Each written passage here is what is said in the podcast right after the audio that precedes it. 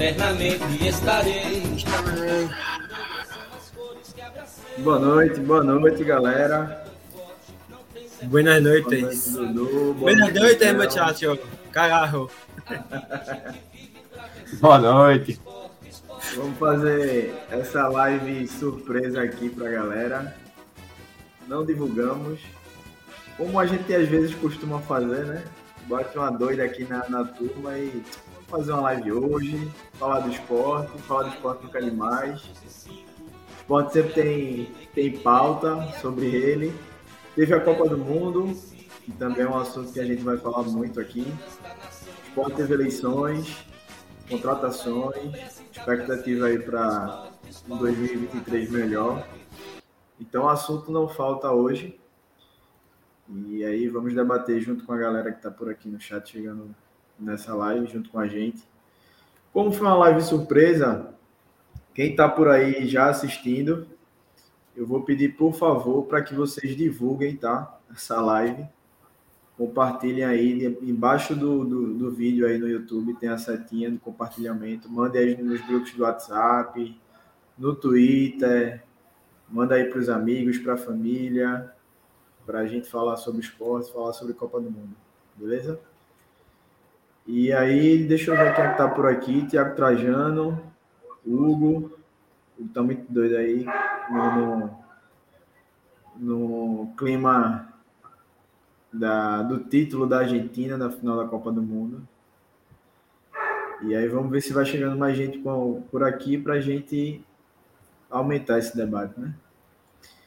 E hoje, como vocês podem ver, quem vai assistir depois também, obviamente, eu, estamos aqui com um convidado que já é, já é um convidado da casa, já é praticamente um integrante do Vozes.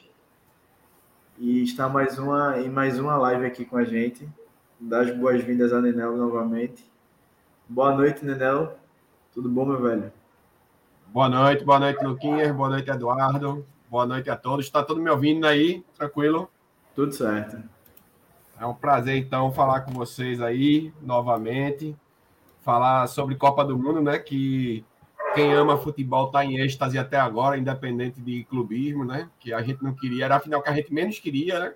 Mas é uma final histórica e para falar do esporte, que é muito mais importante do que Copa do Mundo, do que seleção, do que tudo, né? Esporte acima de tudo. É isso aí. A gente gosta de Copa, gosta de futebol, mas o esporte sempre mexe muito mais com a gente. E quem está aqui também com a gente, Dudu, seja bem-vindo a essa live. Tudo certo? E aí? Bom dia, boa tarde, boa noite. E tudo caminhando, né? finalmente acabou. E agora vamos focar no esporte, porque o esporte, dia hoje já tem esporte IB, jogão. Vamos embora, marcar um churrasco, marcar uma resenha lá na ilha, na arena. E vamos embora, porque esporte é foda, caralho. Uhul! Aí dentro. O homem tá muito empolgado. É, é foda. Mas aí, antes da gente começar, deixa eu fazer aquela, aquela blogueiragem, né? Para quem está nos assistindo, Sigam o nosso perfil, os nossos perfis né, nas redes sociais, Twitter e Instagram, o Vozes da Bancada Underline, está aparecendo aí na tela, aí ao lado de Nenel, o nosso arroba, beleza? E também o QR Code ali, ó, perto da janelinha de Dudu, da Foot Fanatics, nosso parceiro oficial do Vozes da Arquibancada, nosso parceiro de que oferece várias, várias opções de materiais esportivos. A camisa do seu clube de futebol, a camisa da seleção que você torce, é, materiais para você fazer o seu treino na sua academia, na rua, o seu crossfit, a sua pedalada. Então tem para todo gosto, tem para todos os tamanhos, todas as idades, gêneros. Então corre lá na Foot Fanatics QR Code está na tela e também na descrição desse vídeo e nas nossas redes sociais. Em breve, vamos ver se a gente consegue mais um presentinho aí para vocês, com outros sorteios, com outros vouchers, para a gente poder fechar o ano. Se não for nesse final de ano, certeza que no começo de 2023 a gente já consegue mais, mais uns agrados para a torcida. Beleza? Então vamos começar aqui essa live. Dudu, tu que organizasse a pauta.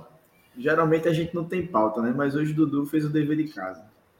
Então vou deixar com, apesar de eu estar apresentando, vou deixar com você para você puxar o primeiro assunto. Queres, eu, eu vou até fazer uma sugestão.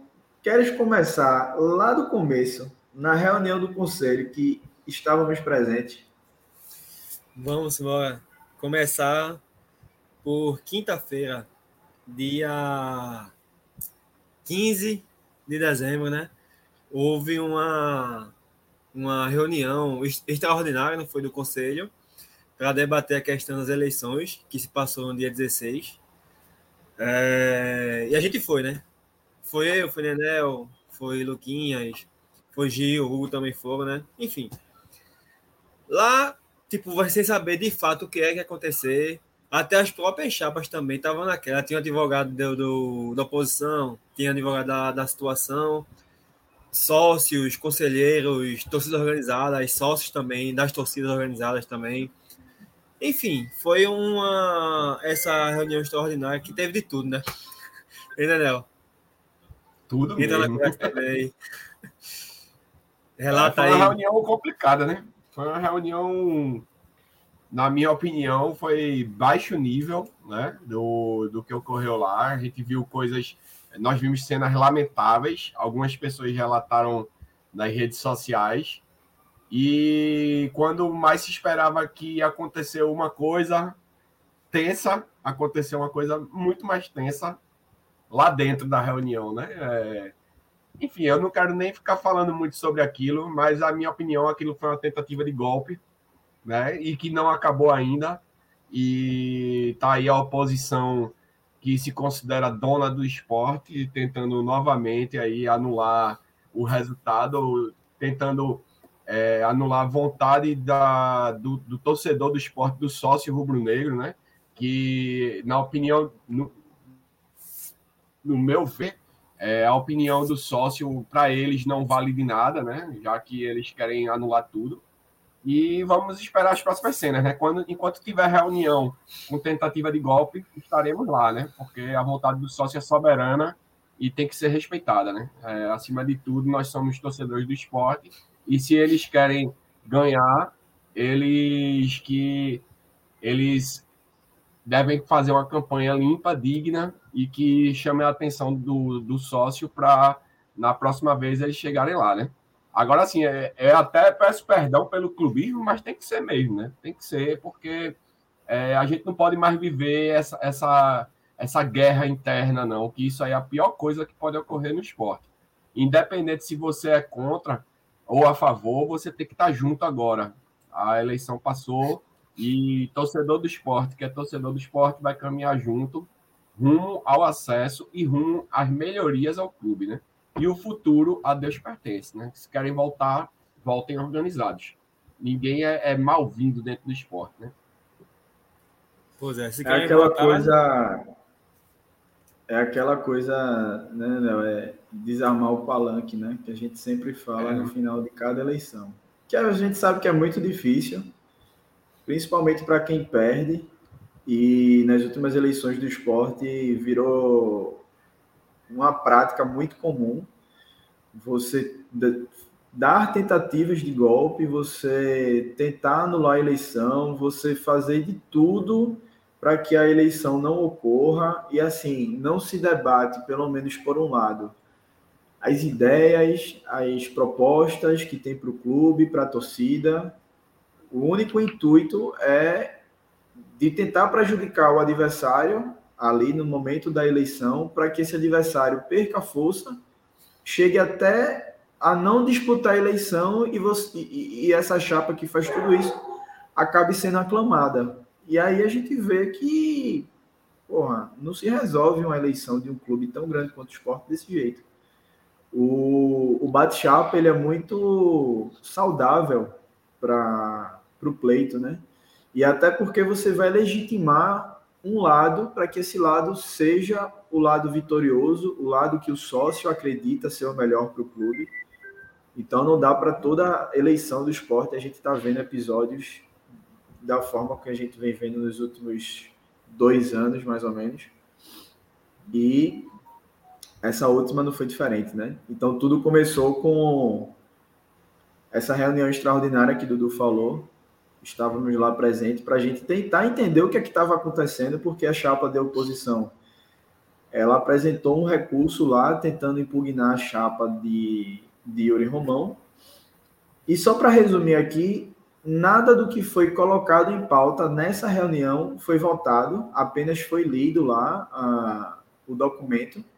E já no final da reunião, chegou um documento do STJD cancela, é, suspendendo as eleições do esporte no dia seguinte, o que pegou todo mundo de surpresa, até pelo fato do STJD não ter aí o, o termo jurídico, se vocês puderem. Jurisdição, né? Jurisdição, né? É. é sobre não o caso. A... Isso. Sobre o caso, até porque ele julga, Hugo também, que está aí no chat, se puder ajudar a gente também, que é da área, ele julga os casos do lado desportivo. E aí a eleição de um clube não tem nada a ver com o lado desportivo do que acontece dentro do campo. Então, o STJD não poderia ou não deveria emitir esse tipo de, de documento suspendendo a eleição de um clube. E aí no dia seguinte, no, no, na própria quinta-feira ainda, o Sport lançou uma, um comunicado dizendo que as eleições estavam mantidas e de fato aconteceram na sexta-feira, no dia 16. Outros documentos também foram emitidos no dia 16. O TJD aqui, local de Pernambuco, é, confirmando que ele, eles não tinham essa competência jurídica para suspender uma eleição de uma associação. E aí o STJD, que tinha emitido o, a, o primeiro documento suspendendo a eleição, revogou o próprio documento através dessa, dessa nova liminar que saiu do, do, do TJD local. Então, depois de todo esse embrólio, depois de toda essa confusão, as eleições se mantiveram. A gente teve na sexta-feira um movimento bom na ilha, apesar de que a chapa da oposição pediu para que é, seus eleitores e os sócios não comparecessem à Ilha do Retiro, o que pode ter esvaziado é, um pouco né, a quantidade de eleitores e de sócios que poderiam ir até a sede votar. Mas, graças a Deus, ocorreu tudo bem, não tivemos confusão, foi um dia tranquilo. O sócio e a sócia do esporte puderam lá votar. Eu fui com meu avô mais uma vez. O velho sempre faz questão de ir votar, não importa se foi eleição para vereador, prefeito, presidente do Brasil, do esporte, ele sempre faz questão de votar. Então fui lá acompanhá-lo. E lá encontrei Dudu, Gil, Hugo, é, os amigos estavam por lá. E Nenel, infelizmente, não pôde voltar, né, Nenel? Conta aí tua história. É. É porque eu acabei que eu tenho, eu tenho algumas situações, né? Eu, eu regularizei minha situação. Quer dizer, em vez de eu regularizar minha situação antiga, eu me associei novamente por vacilo meu. Fora que eu acabei não pegando minha herança de título do meu pai, título patrimonial, meu pai que faleceu, né? E acabei não pegando também. Aí foi uma série de situações que acabou que eu não estava apto a votar, apesar de estar em dia, né? Mas fica para a próxima, né? Pelo menos eu, eu me sinto bem representado por todos aí que foram, né? E dessa vez eu não pude. E realmente também, como eu estou sem carro no momento, eu não sei nem se eu ia ter conseguido chegar a tempo por causa do trabalho, né? Que eu trabalho na, na Várzea e para sair da Várzea para o esporte e voltar, acho que não ia dar tempo, realmente. Mas o que importa é que foi tudo tranquilo, né? A gente estava esperando, a gente estava temendo por coisas ruins que acontecessem, mas até onde eu soube, todos os relatos foram de, de cenas sossegadas lá e, e pôde vencer o, o, o candidato que está que, que o sócio queria, né? Apesar de realmente eu achar que, que é, o número não foi real, mas eu acredito que a chapa vencedora ia ganhar com 60% aí e estamos bem representados. Com certeza estamos bem representados.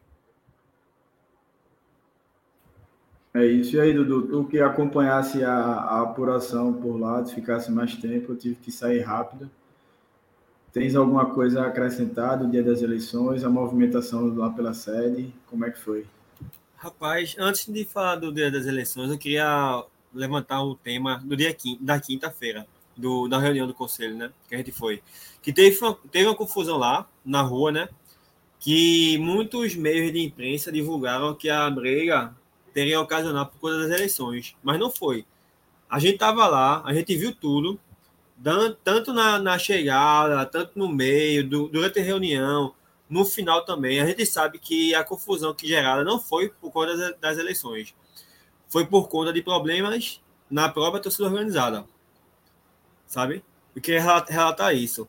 A briga que teve, a discussão que teve, foi justamente entre conselhos, entre os próprios conselheiros, onde ninguém imagina, onde ninguém pensa que vai ter, foi que teve.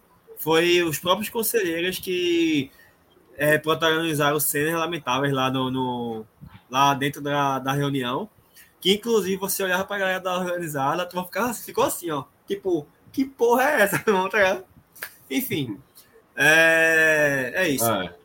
Só queria falar sobre isso, a questão da quinta que ficou faltando, né? E é porque de onde a gente. Da onde a gente, assim, meio que esperava um possível, uma possível confusão, não veio, né? conflito, né? É. Muito pelo contrário. Quando, é, porque foi justamente os, dois, os, os dois lados da torcida jovem hoje, que estão em uma, uma possível rixa, estavam presentes dentro da sala do conselho. Pois então é. ficou aquele clima muito tenso. E aí a, o bate-boca surgiu exatamente de onde a gente não esperava, que foi o presidente do conselho, Pedro Lacerda, junto com o, outro conselheiro Sim, lá que pediu a, a, palavra. E aí ele acabou, enfim, não, não sei por qual motivo, ele não deu essa palavra e aí a, discuss, a discussão começou e ficou aquele clima muito tenso. E todos os presentes na reunião, ali na sala do conselho, ficou sem entender o que é que estava acontecendo. A própria torcida organizada também que estava presente ficou sem entender, todo mundo assustado. Pois é. E, mas aí, a, graças a Deus, a reunião seguiu e não teve, lá dentro pelo menos, não teve nenhuma, nenhum problema maior. Isso. A confusão que teve, que saiu nos jornais, foi em relação a interno, problemas internos da torcida. Não teve nada a ver com a eleição. É, sobre as eleições de sexta, o movimento foi bom, eu gostei, foi tranquilo. Passei um tempo lá, é, encontrei com os meninos, Hugo, Giovana, é, o restante do pessoal, com o Jefferson também estava lá. Depois eu encontrei com o Diogo, o Diogo estava lá também, foi votar. Inclusive, ele está super ansioso para ir para o Jogo do Esporte. Até mandou mensagem para mim falando que se tiver jogo na arena, ele vai, com certeza. E eu fiquei lá um tempo com, com ele conversando. A gente viu o movimento lá no, no na, da torcida. Eu acabei saindo de lá, acho que umas seis e meia. Eu nem cheguei a acompanhar a apuração mesmo, de fato, sabe? Porque eu fui para o a compra do trabalho. Aí, mas aí eu estava acompanhando só nas notícias no celular, né? E aí quando teve resultado, Agora é esperar que o candidato Ian Romão tenha o seu biênio vitorioso, né? Consiga é, construir o que ele colocou em pauta, né? Os pilares da campanha dele, no caso. É isso. Foi a primeira tweetada que eu dei no dia seguinte, é, demonstrando que tinha dado meu voto de confiança a ele nas urnas, mas que a cobrança já começava de agora. Não é porque eu votei em tal candidato que eu vou estar passando a mão na cabeça. Eu vou apoiar, vou elogiar quando for necessário, quando merecer. Mas, principalmente no futebol, que a gente teve um 2022 ruim, a gente entende toda a questão financeira, de dificuldade com o empresário, que já foi relatado aqui pelo próprio presidente na, na entrevista que fizemos com ele às vésperas da eleição. Então, assim, todas as dificuldades a gente entende, mas a partir do momento que você se disponibiliza a ser candidato a presidente de um clube do tamanho do esporte e é eleito presidente, você tem que assumir as responsabilidades. Tem o ônus e o bônus. Então é aquela coisa, né? Grandes poderes, grandes responsabilidades. E aí, Yuri, para esse biênio, junto com a equipe dele, a gente torce, a gente vai apoiar, Vamos fazer nosso papel de torcedor e de sócio, chegando junto, indo aos jogos, pagando a mensalidade, comprando camisa, material do clube. É, o presidente também disse que é muito importante que a torcida construa a gestão com eles. Então, eu posso falar é, particularmente por experiência própria. Já estive lá na própria de cara a cara com o presidente para dizer o que é estava errado, sugerir melhorias, então ajudar a, a, a, construir um esporte melhor junto com outros sócios. Fui com o fui com o Gil, fui com o Zamboni. Então, assim, é, é uma gestão que aparenta estar de portas abertas para o sócio, para o torcedor. Então, se você tem sugestões, se você tem boas ideias, é, fala com a gente, passa para a gente, porque a gente tenta chegar de alguma forma, sabe, lá dentro, para que a gente construa o clube que a gente quer, o clube que a gente sempre desejou. E aí juntos a gente vai facilitando esse essa essa caminhada. Mas eu acho que deve ser mais ou menos por aí. Criticar quando merece e elogiar também quando merece. Dudu, é, passada. E só para confirmar aqui, né? Trazendo os números, Yuri Romão ele foi eleito com 1.463 votos, o que representou 96,5% do, na votação. Um número relativamente baixo comparado às últimas eleições. Acredito que foi maior maior no sentido da quantidade total de votos. Mas aí tivemos vários motivos para que esses votos eles fossem numa quantidade menor. Mas os números foram esses. Dudu, passadas as eleições, o que é que a gente tem para comentar mais sobre o esporte? Eu acho que Nenel ia falar alguma coisa. Nenel, tu ia pedir a palavra? Não, eu só ia comentar assim que é bom deixar claro também que ninguém aqui, eu conheço vocês todos aqui do podcast e eu tô sempre com vocês aí. Ninguém daqui é hipócrita para ficar dizendo que tudo são flores, não. A gente, a, a oposição tá batendo com força aí na, na situação, mas a gente, assim, a gente entende que teve erros, é, não é o, o, a situação que a gente sonhava. A gente queria estar tá agora falando é, numa preparação para a Série A. A gente queria estar tá falando que o, o esporte está com um, um, time bom, que o esporte está bem estruturado, mas é, a gente sabe que não, não é isso. Mas a gente não está fechando os olhos para isso. Nós estamos entendendo que o melhor para o esporte hoje é ter o Yuri Romão e suas ideias. A gente, tá, a gente também compreende alguns pontos é, a gente vê que, que existem pessoas lá do outro lado da oposição que são sim importantes para o clube. É, de tudo que a gente viveu aí, a gente passou, a gente sabe, tirando Luciano Bivar, que esse, para mim, não vale nada dentro do esporte, opinião minha. Mas o, ali existem muitos, muitos homens históricos ali que a gente respeita, que a gente gosta, que a gente sabe que o esporte tá, tá, passou por situações muito positivas graças a eles, mas que a gente não pode ficar vivendo de passado. A gente tem que pensar no futuro, a gente tem que se estruturar e a gente vai bater é, na, na situação, na, na chapa vencedora, a gente vai bater, a gente vai alisar, a gente vai elogiar quando merecer elogio e vai criticar quando merecer crítica. E a gente tem que trabalhar todos juntos e fazer, é, dar sugestões, feito o Lucas já falou aí, é, participar do clube, chegar junto, pagar mensalidade, é isso que importa. Se ficar nessa picuinha, nessa briga, nesse vai não vai, a gente vai virar Náutico ou vai virar Santa Cruz. Que o donzela aí do meu cunhado tá aí, que ele é um alvirrubro muito do fuleiro, né? Aí ele não ganha nada, aí fica tirando onda, entendeu?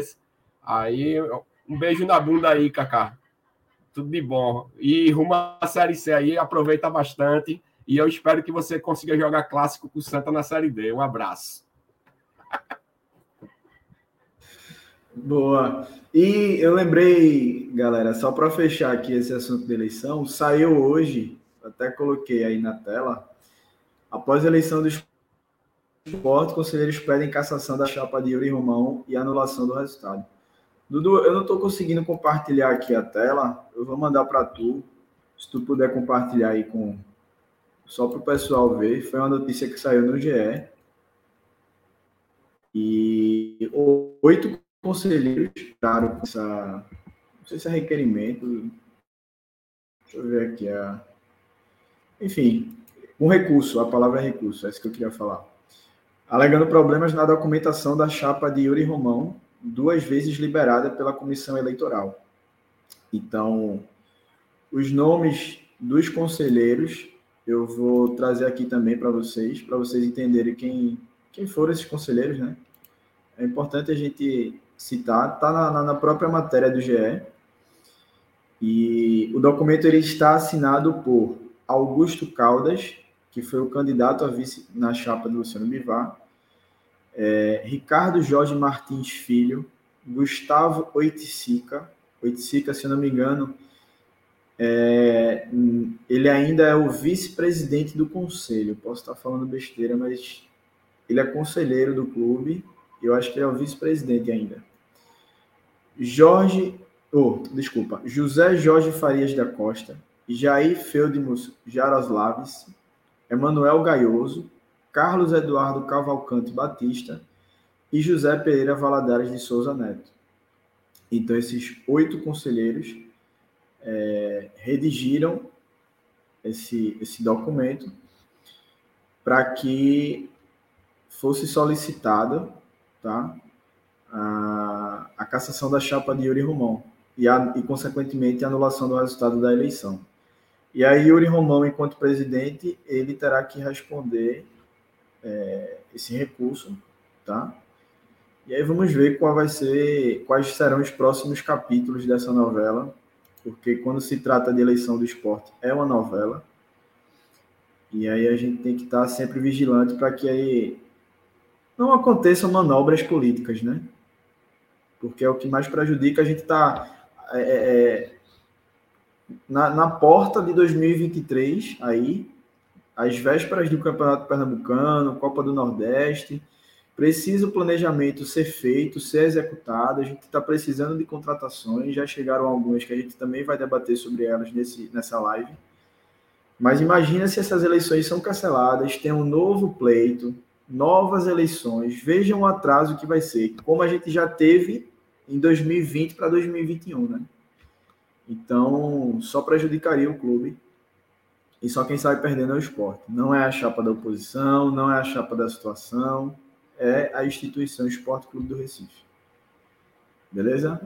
Eu acho que eleição é só isso, né, Dudu? Tem mais, só isso entre aspas, né? Porque a confusão ainda é grande. Exatamente, e é isso aí. E o pior é que a galera da oposição esse ano, porra. Porra, já deu, velho. Teve eleição, votou, o sócio, o sócio escolheu o seu presidente, o do presidente do esporte, no caso. Irmão, se organize agora, traçam planos, façam um planejamento, daqui a dois anos tenta de novo, velho. O que não pode é, é chegar numa eleição com quatro nomes diferentes, aí faltando duas semanas praticamente, desenterram o nome lá de Brasília, sabe? Aí cadê o planejamento? Cadê o, o plano do, do, da chapa? Não tem, enfim. Olha, a turma tem dois anos aí para mostrar algo diferente, para mostrar algo moderno, algo para o futuro do esporte. O que não pode é ficar atrapalhando, né? Porque é isso aí, esse negócio de entrar na justiça, de pedir reunião sei de quê, não sei o que lá, isso só prejudica o esporte. O que se fode é o clube mesmo, porque acaba travando o clube em algumas coisas. Acabou, a eleição foi sexta, já teve o vencedor, acabou, bola para frente, vamos embora pensar no esporte junto, pô. Que não pode ficar com essa briga interna. Porque só fode o clube, só. Caralho. É isso. É, passadas as eleições, Dudu, o que, é que a gente tem mais para debater hoje com a, com a galera aqui na live? É, os reforços, a gente já debateu sobre Renan, sobre Felipe, sobre Vargas. Isso qual foi o reforço que a gente falou já? E teve mais um que eu não estou lembrando Gabriel, agora. Gabriel Isso. Santos, que é o atacante. Gabriel Santos, perfeito. Já debatemos os quatro já. Ficou faltando debater Jorginho, porque Jorginho foi anunciado de forma oficial na quinta-feira. Se me engano, a gente não teve mais live depois disso. É... Jorginho, particularmente gostei. Tipo, ele teve o seu alto desempenho na primeira passagem no Atlético de Goiás. Acho que fazem duas, duas temporadas já. Ele não rendeu igual pelo Ceará nem pelo Atlético Paranaense. nessa volta Goiás, ele não foi titular absoluto. Ele perdeu de titularidade, acho que foi em maio, se eu não me engano. Mas mesmo assim, ele ainda chegou na seleção da Sul-Americana. É, ele tem a qualidade dele, sabe? Eu acho que ele vai conseguir render bem no meio campo do esporte. Eu. Isso mesmo, Sidney. Sidney lembrou aí. O presidente anunciou oficialmente na, na nossa live, inclusive. Ele e o Romão, na entrevista que fez na quarta-feira passada, ele divulgou contratação de, de Jorginho para Lucas e para Hugo. Aí saiu no site do esporte na quinta-feira. Enfim, é, eu gostei, né? E para ser bem honesto, eu já falei na live passada também, na terça-feira, não me lembro qual foi a live antes da entrevista com o Yuri, mas eu não tenho o que reclamar até agora. Eu estou gostando dos nomes que estão vindo, eu estou gostando da renovação do, do, do elenco, dos jogadores da base que estão no time principal. Das contratações, eu só tenho dúvida em relação a Renan, mas eu acredito que o Sport ainda vai buscar um, goleiro para ser titular. E eu estou esperando para ver os posicionamentos sobre Kaique e Thiago Lopes, principalmente os dois, né? Eu sei que eles têm contrato com o Sport até o final de 2023, mas eu tenho esperança que o Sport consiga emprestar os dois. Em relação ao restante do elenco, é dispensas, final de contrato, renovações, enfim, eu não tenho que reclamar não. E contratações também. Ô, ô Dudu, Oi. Tem vocês que entendem mais de bola aí, é, tem também. Eu vi João Vitor anunciando que já tá na já tá no esporte Cariús e acho que é então, Dinho, né? Edinho e Cariús já estão na ilha. É porque eu ia falar sobre eles ainda, é porque a gente só debateu os oficiais, os que foram anunciados de forma sim, oficial sim. esporte, sabe? Essa galera, mesmo sendo de um repórter como o João Vitor Amorim, que tem credibilidade, a gente não. A gente só grava aqui, só debate os nomes mesmo, de fato, quando é anunciado de forma oficial, tá? Mas é isso. Mas aí tá eu, pra... eu, pergunto a tu, eu pergunto a vocês dois, que são dois entendedores, né? Que a gente conhece vocês, vocês são dois caras preparados aí com, com essa questão aí de, de, de análise. A curiosidade vinda de um torcedor, o que é que vocês acham desses dois nomes aí que podem acertar? Vocês acham que são acertos caso venham? Eu acho. Eu, eu, eu principalmente o Cariús, velho. Eu gostei dele no cara de Goiás. É um lateral ofensivo. Aliás, os dois laterais, tanto o Felipe quanto o Cariús, são laterais que têm indicadores ofensivos, né? Diferentemente do nosso titular na, nas, nos últimos sete anos, né? Mas eu, eu gostei. Sinceramente, eu gostei dos dois. Dedinho também, ele fez uma temporada mais ou menos no, no, no Fortaleza, mas eu acredito que dê para render no esporte. E em relação, inclusive, que se lembrou aqui, foi a questão de Ronaldo. Ronaldo eu não citei porque ainda não está confirmado. Eu espero muito que ele não permaneça no esporte. Mas, tipo, tá. Parece que ainda se pediu renovação, mas ainda não saiu nada oficial. Por isso que eu não comentei. Vai tu, Luquinhas. Diz aí sobre Carius e Edinho.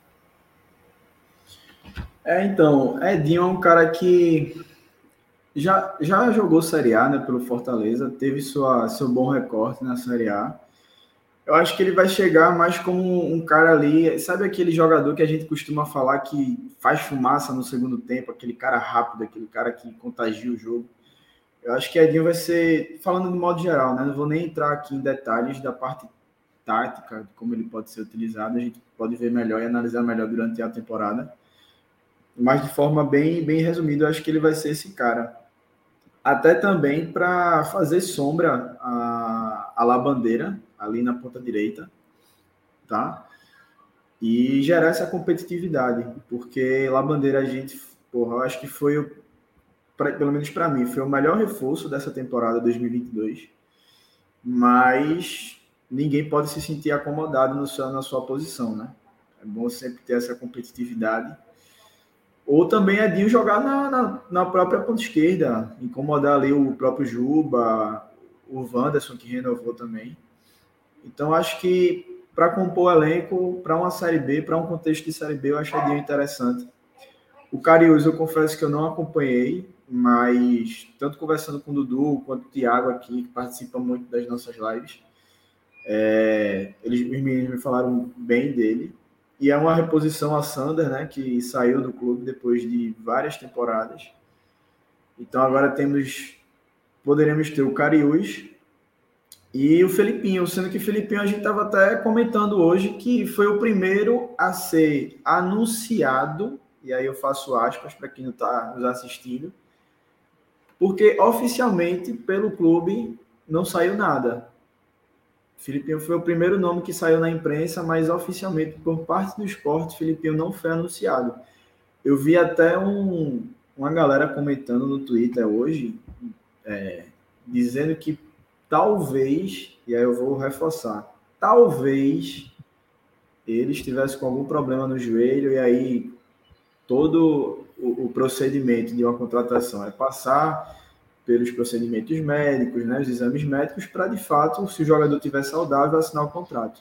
Não sei se é isso, e aí é bom para quem gosta de acompanhar, seguir o próprio João Vitor, né, que é o cara que está fazendo a, a, a, a parte setorista do esporte, então pode trazer maiores informações, e os demais setoristas que cobrem o clube, para para a gente ver se, o que é que de fato aconteceu com o Filipinho, porque é muito estranho. Já faz tempo que era para ele ter sido anunciado, mas até agora nada.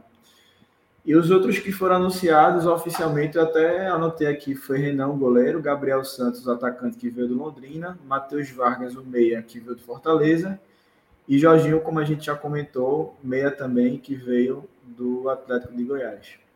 Então, eu acho que falta Felipinho, Edinho e Cariús, dos nomes que foram citados na imprensa como acertados, mas não oficialmente. É, eu até lancei uma enquete aí agora, para a galera que está nos acompanhando. Não sei se a enquete funcionou, porque estava carregando aqui no, no, canal. Não sei se já está aparecendo para a galera que está assistindo a gente. Se não tiver, vocês comentem aí que eu tento lançar de novo.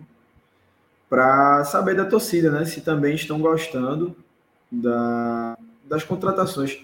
Não vou nem chamar de reforço, porque eu acho que reforço é aquele cara que realmente vem com uma certeza, né? Aquele cara que chega, veste a camisa, sabe que vai mudar o time, que vai ser titular. Eu acho que todas são contratações. E aí a gente vai ver na prática se realmente se tornarão reforços. E aí, Dudu? É, eu acho que de, de, é porque, tipo, por exemplo, o Jorginho mesmo, ele, ele, tipo, teve o seu auge mesmo há dois anos atrás, né? Infelizmente, ele tá, tá em decadência, eu não diria que é, nem sei se a palavra certa seria essa mesmo, porque ele foi, de qualquer forma, ele foi para a seleção sul-americana, né? Eu acho que o Jorginho, até por causa da posição mesmo do esporte, o esporte tinha quem ano passado? Ano passado não, esse ano tinha Everton e tinha Giovanni, tá ligado? Eu acho que o Jorginho ele chega com peso de, de, de reforço, sinceramente falando. E eu acho que Cariús também pode chegar com esse peso também, até por conta da, ausência, da, da saída de Sanders, sabe? Mas eu acho que o atacante Gabriel Dias, o Edinho e o Vargas são, são contratações, como você falou. Eu acho que Jorginho já é um nível um pouco acima, sabe? Até por conta da, necessidade também, né? O meio campo, o esporte não tem meia. Tem da base. Eu não sei se Juba vai ser usado no meia. Eu queria muito que ele fosse usado, usado na meia, mas eu acho que vai ser na ponta mesmo. E necessidade do time, mais jogadores dessa temporada e o peso do jogador, eu acho que Jorginho pode ser considerado reforço. E tu, Nenel? Dá o pitaco também sobre as contratações. Só antes de Nenel responder, eu acho que a, a enquete agora está aparecendo para o pessoal que está assistindo a live. Então, a pergunta que está aí é se o torcedor e a torcedora está gostando das contratações para a temporada 2023. Então, respondam aí a enquete que já está no ar. A gente saber a opinião de vocês. E também comentem, né? Comentem aqui no chat que a gente é. vai mostrando os comentários. E antes de Nenel falar, é, se inscreve no canal aí, galera. A gente te, deu uma subidinha aí. A gente tá faltando um pouquinho para chegar em mil inscritos. Compartilha aí, galera. E se inscreve. Manda a galera se inscrever aí também. Falta pouquinho, mas daqui a pouco a gente tá em mil. E vamos embora, que isso aqui é feito pra gente, torcedor para torcedor. É. Vai, Daniel. Então, assim, é, eu estou me baseando mais como Hugo é que gosta muito de dizer isso. A gente não, não entende muito de bola, quem entende são vocês, né? É, mas na minha opinião de torcedor e me baseando em comentários é, que eu vejo por aí, eu realmente estou gostando das contratações. Por quê? Porque eu estou vendo que está, estão acontecendo análises nas contratações. Não está sendo uma coisa aleatória, não está sendo uma coisa chutada, né? Não, a gente é acostumado a ver empresário derramando o jogador no, dentro do esporte, né? E na minha opinião isso não está ocorrendo agora, né? É, pelo menos é o que está aparentando, né?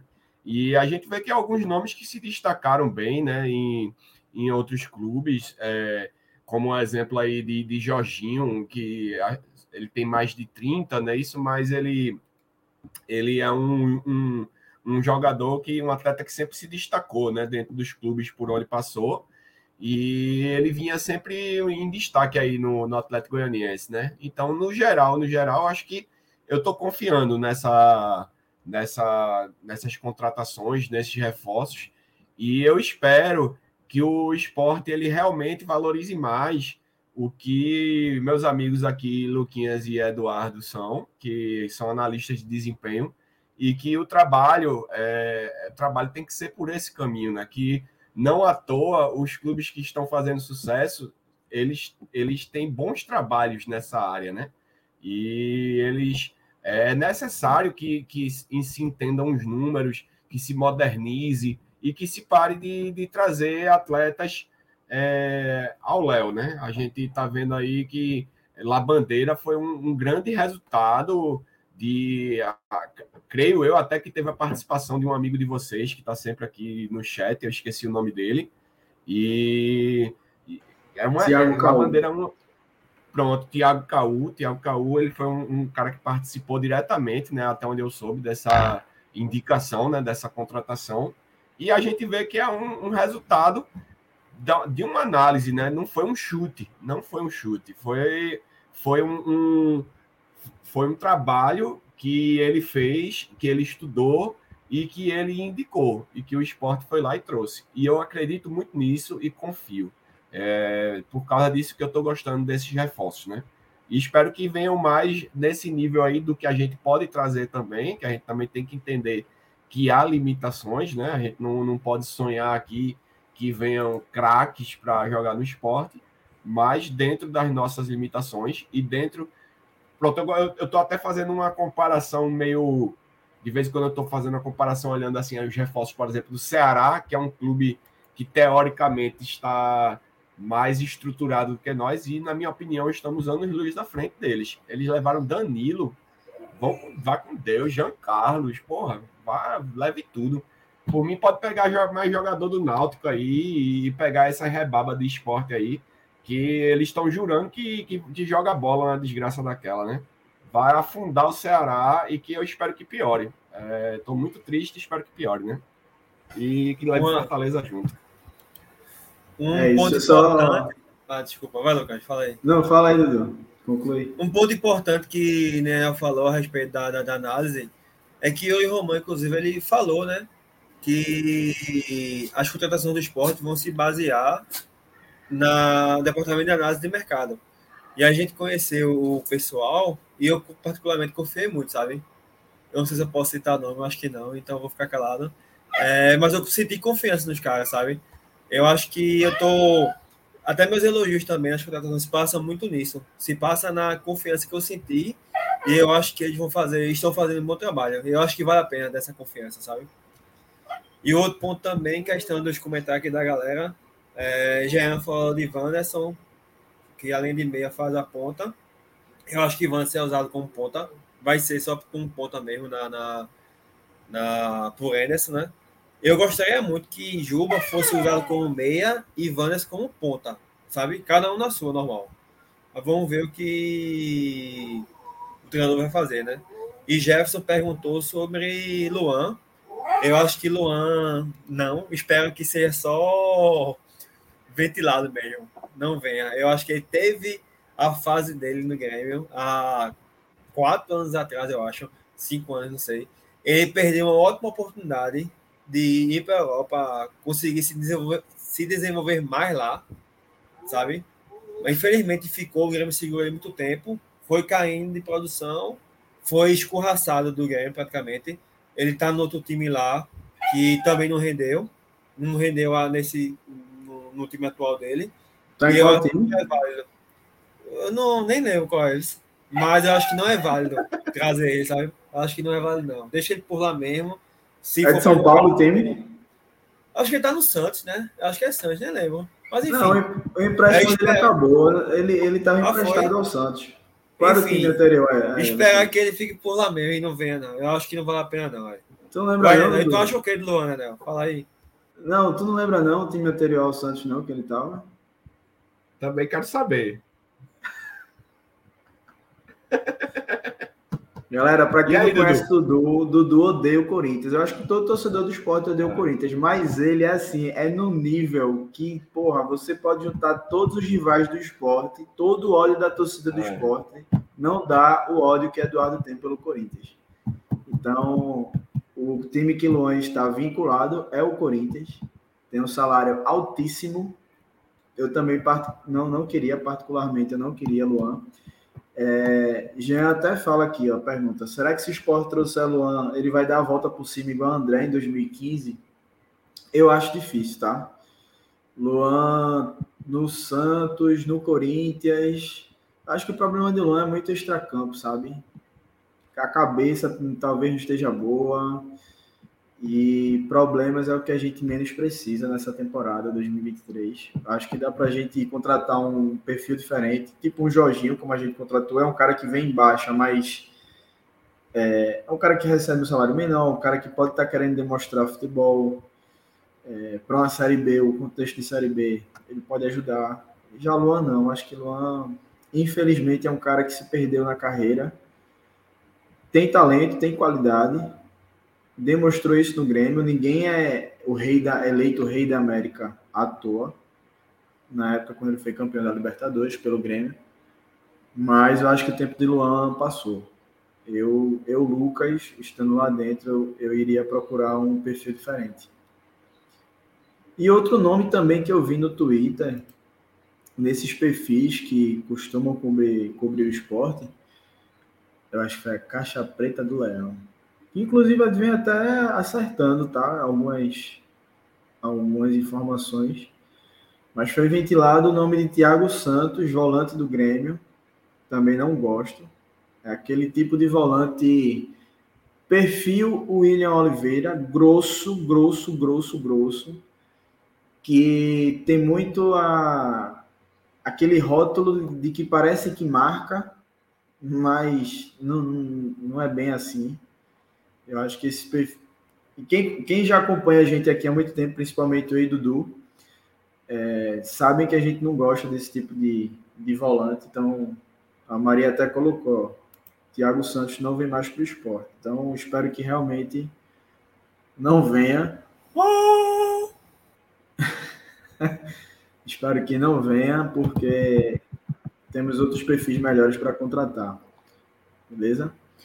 E sobre reforços, eu acho que é isso, né? A gente passou pelos nomes oficiais, passamos pelos nomes que estão extraoficiais, estão só esperando o contrato assinado para serem anunciados, e também os que estão sendo ventilados, como Luan, como Thiago Santos, mas que realmente não devem vir para o esporte na temporada 2023.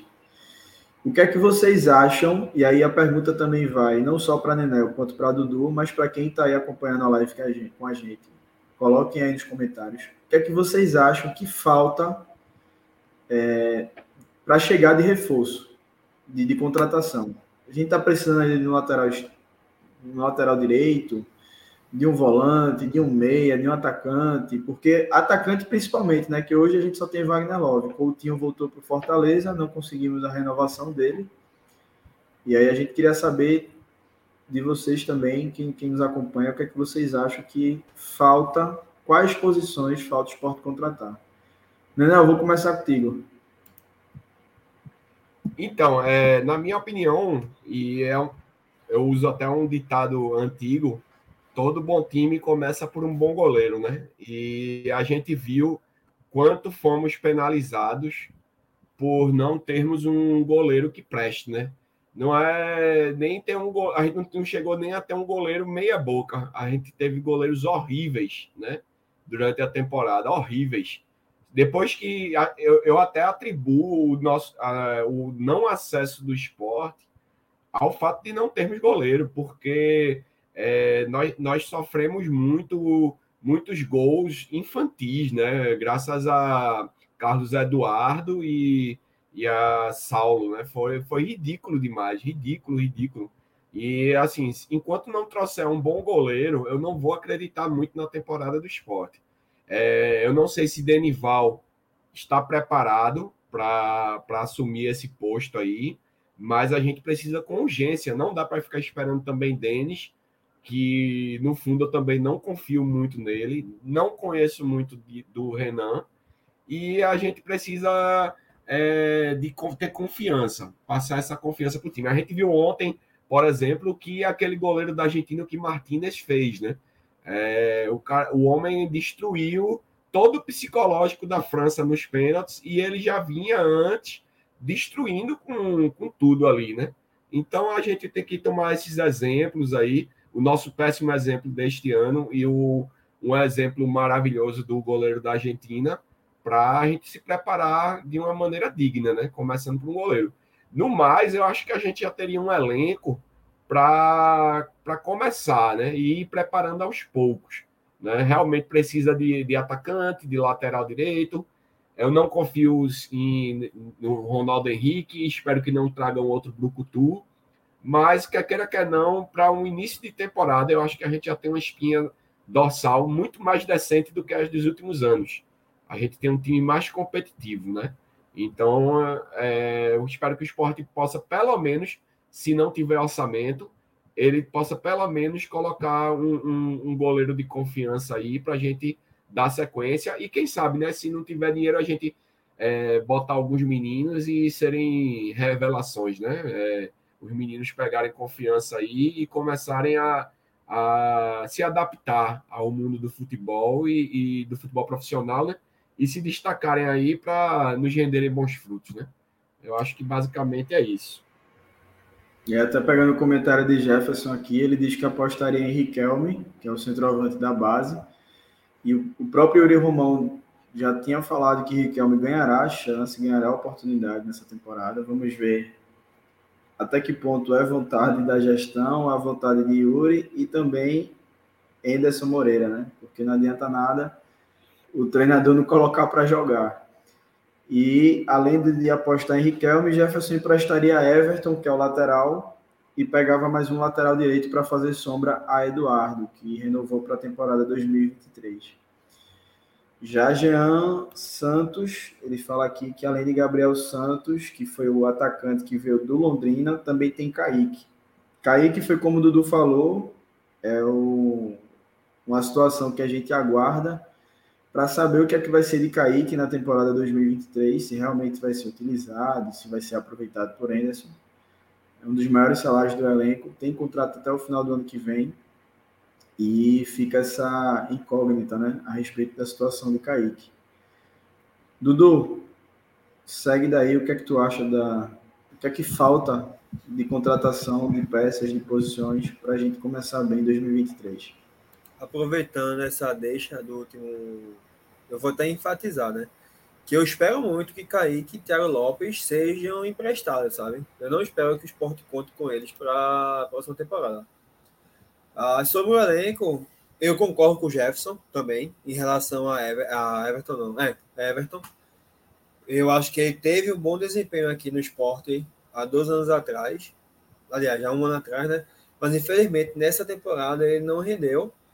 Eu acho que às vezes emprestar um jogador para um outro clube faz bem pelo próprio jogador, sabe?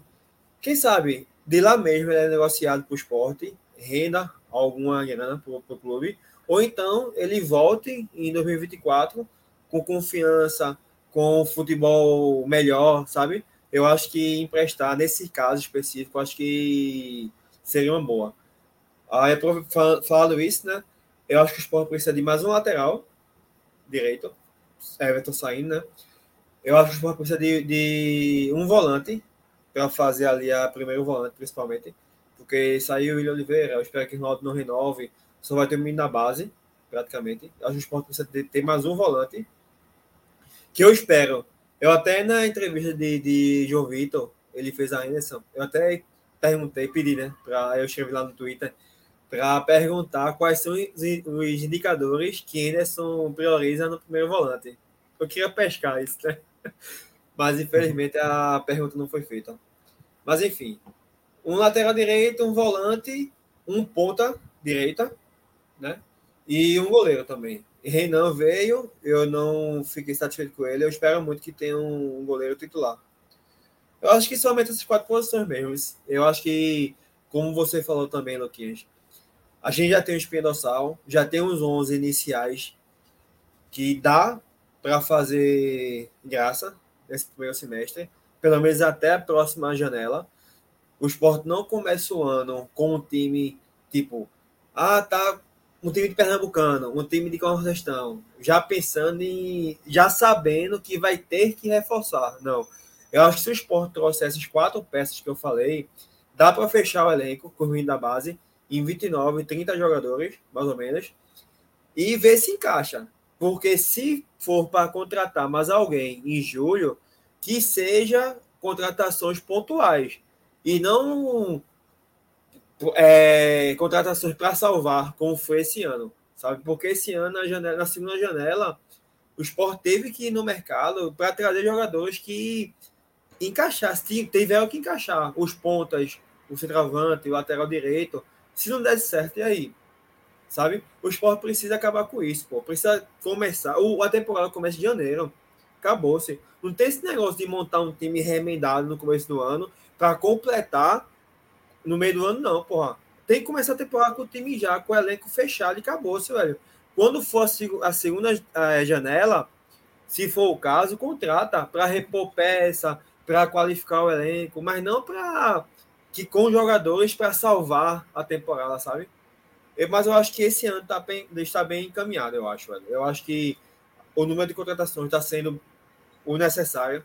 Não está trazendo aquela caralhada de jogador. Já teve temporada que o Sport contratava 15, 17 jogadores para no meio da temporada contratar mais uma outra caralhada. Enfim, eu acho que esse ano tá, tá sendo. As contratações estão sendo feitas de maneira correta, é, pontuais. É, vamos usar os meninos da base, pelo menos a intenção é essa. Não sei se o treinador vai fazer isso, né? Como o Luquinhas destacou também. E é isso. Eu acho que mais quatro reforços, um goleiro, lateral direito, um volante e um ponta direita, acho que já fecha o elenco. Ah, uma observação também. No caso, seria. Se Thiago Lopes sair mesmo, né? Seria mais um meia aí, no caso, né? Que é para repor a posição de Thiago Lopes. Seriam cinco reforços, no caso. É isso. É isso, galera. É, deixa eu só fazer ah, aquela. Eu queria, desculpa, só uma observação também. É a questão de Sabino também, velho. Eu não sei o que vai ser. Sabino tem contrato até 2023, 2024, não sei. Não sei se o Sport vai manter por causa do salário, se vai emprestar, se vai reduzir o salário, não sei. Tem que ver essa questão também, sabe? Porque a depender da negociação, aí precisaria de mais um. É, Sabino é um, um ponto que a gente bateu muito nessa tecla no, durante a temporada 2022 por conta do custo-benefício dele. Né? O futebol não foi dos melhores e o salário é um, acredito que seja o mais alto do elenco, do atual elenco. E aí, deixa eu só fazer aquela blogueiragem mais uma vez. Para a galera que está nos assistindo, está nos escutando, sigam as nossas redes sociais, o Vozes da Bancada Underline. Está aparecendo aí para vocês na tela, nosso arroba tanto no Twitter quanto no Instagram, beleza? E também o nosso parceiro oficial, a Foot Fanatics, a Code está na tela. Coloquem aí o celular, entrem lá no site da Foot Fanatics. Tem muitas ofertas boas, muitas opções de camisas de time, de seleção, de material esportivo, de modo geral, para você treinar, você fazer sua corrida, você ir malhar, comprar aquela calça para ir malhar aquele short massa que você gosta de malhar, aquele calção, aquela luva para fazer aquele crossfit legal. Então, tem para todos os gostos, tem para todos os tamanhos, todas as idades. Confiram lá as promoções. Como eu falei no início do programa, a gente pretende fazer mais é, sorteios aqui para vocês. A gente já fez alguns ao longo desse ano. Acho que foram três ou foram quatro, Dudu. Tu lembra? Foram os três sorteios. Eu acho que foram três. Eu não tenho lembrança não, acho que foram três.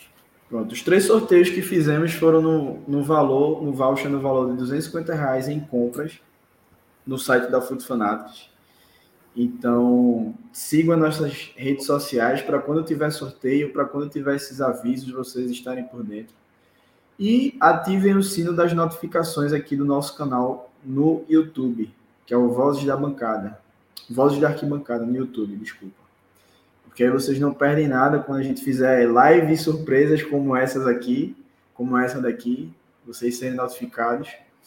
E também para ajudar essa, esse projeto que é de torcedor para torcedor. A gente está beirando os mil inscritos no canal e quando a gente chega a esse número, a tendência é que o YouTube passe a nos ajudar mais, passe a recomendar mais também os vídeos para a nossa audiência. Então curtam, compartilhem, sigam nossas redes sociais, se inscrevam no nosso canal e deem essa moral para Vozes, beleza? Dudu voltou na pauta. Eita, a galera quer. A galera quer, quer sorteio aí, né? Carol quer, dizendo que tem o sonho de ganhar esse sorteio. Carol participa direto aí. É. E a Cátia aí, ó, pedindo para os fanáticos fazer um sorteio de Natal. Eita, vamos ver, vamos ver, vamos ver né? Rola. Natal é quando? Natal é quando? Sábado. Geralmente é 25. yeah. Faz alguns anos que é dia 25, né, Léo? Faz, faz. e deixa eu só agradecer a galera que está aqui com a gente nessa live. É, Hugo estava por aqui, Tiago Trajano, Márcia, Felipe D'Alessandro, Tia Kátia, Kaká, Carol, Sidney, não sei se é Juan ou é Joan Alves. Mas fica o um abraço aqui. é Johan. Johan, pronto, não era nenhum é. nem outro. E Jefferson Lopes, que está sempre aqui prestigiando a gente. Jean Santos, Zamboni, Andreano Germano. Deixa eu até colocar aqui a, a mensagem dele, que na, quando ele mandou eu tinha lido, mas acabei passando batido depois. Ele até fala aqui, ó. Ah, também. Só, só fechando aqui o pessoal que está com a gente. Carlinhos, Maria, deixa eu ver se tem mais alguém. E Raimundo Lira. Voltando aqui à pergunta de Andreano, é, se tem alguma novidade sobre a contratação de Chay.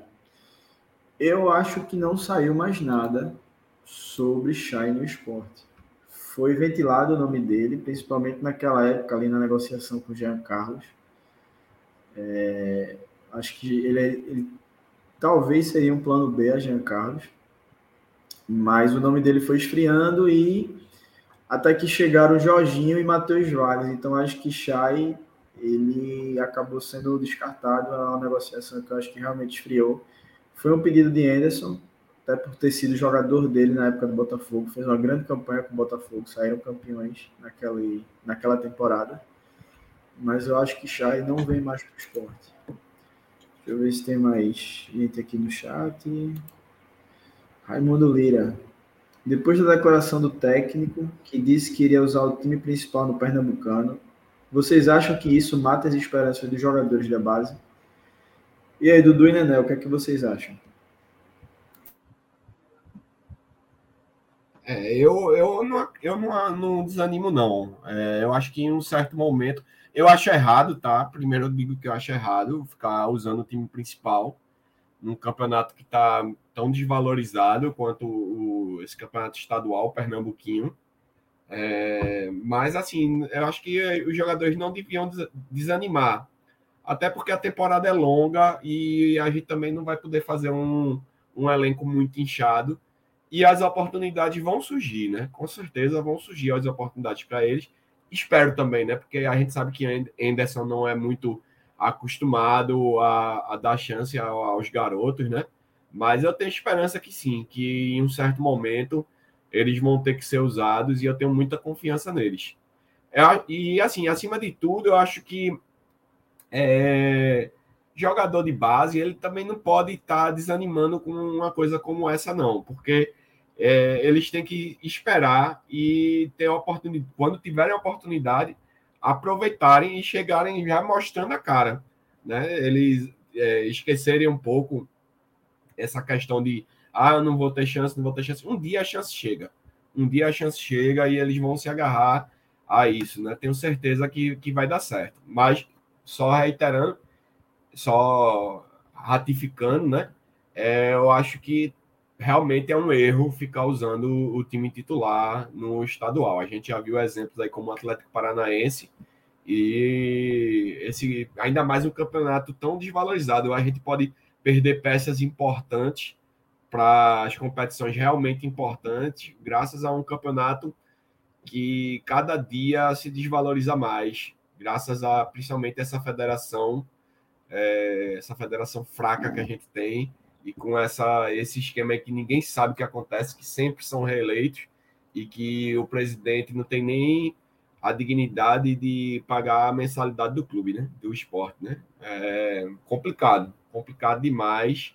E, enfim, eu não, não consigo mais me animar com um campeonato estadual como era nos velhos tempos. É, a gente acompanha só porque são as cores do esporte que estão ali, a camisa do esporte que está representada, mas é um campeonato que perdeu a graça, perdeu a alegria e perdeu a empolgação, né? É, ganhar do Santa Cruz já não tinha graça antes, agora que ele é um time falido, menos ainda, né? E do Náutico tá virando a mesma coisa, né? A tendência é que eles caiam para a Série D porque são nanicos, são horríveis e um time, enfim, um time que não, não inexpressivo para mim e que vai cair cada vez mais de, de produção, com certeza.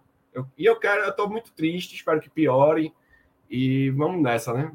Eu sei que a, o crescimento desses rivais, eles o crescimento deles seria positivo para para o crescimento do Estado, mas eu quero que se exploda, quero que eles morram logo aí, que decretem falência e que nunca mais eles tenham time para torcer. Pode torcer para o retrô.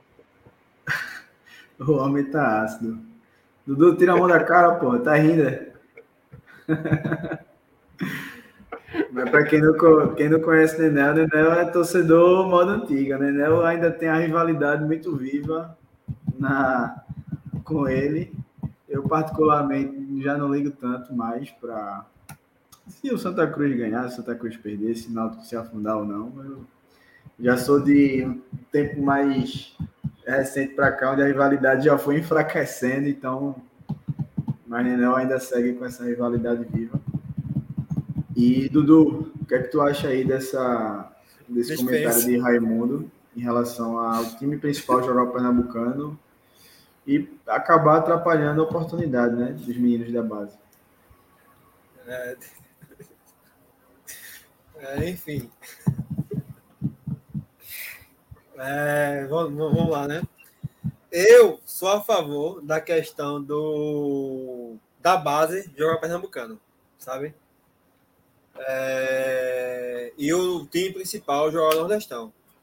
Isso aí eu tenho defendido isso na minha mente se for para dar o time principal pernambucano, que dê o Jorge como mandante. Até para pegar a questão de entrosamento, que foi isso o que o treinador Enzo levantou, que ele quer dar entrosamento aos jogadores novos, apesar que agora ele deve iniciar com uma base que terminou a temporada passada. Mas enfim, eu acho que se quer usar o principal no Pernambucano que use nos jogos como mandante. Até por conhecer a ilha ou a Arena Pernambuco, né?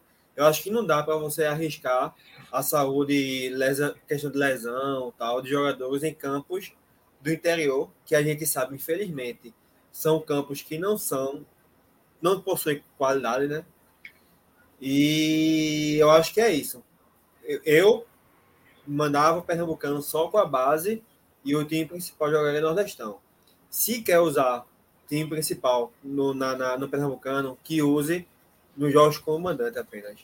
E dê os jogos como visitante os meninos. mas, eu, mas além disso, eu acho que o principal também é os meninos entrarem, serem usados, sabe?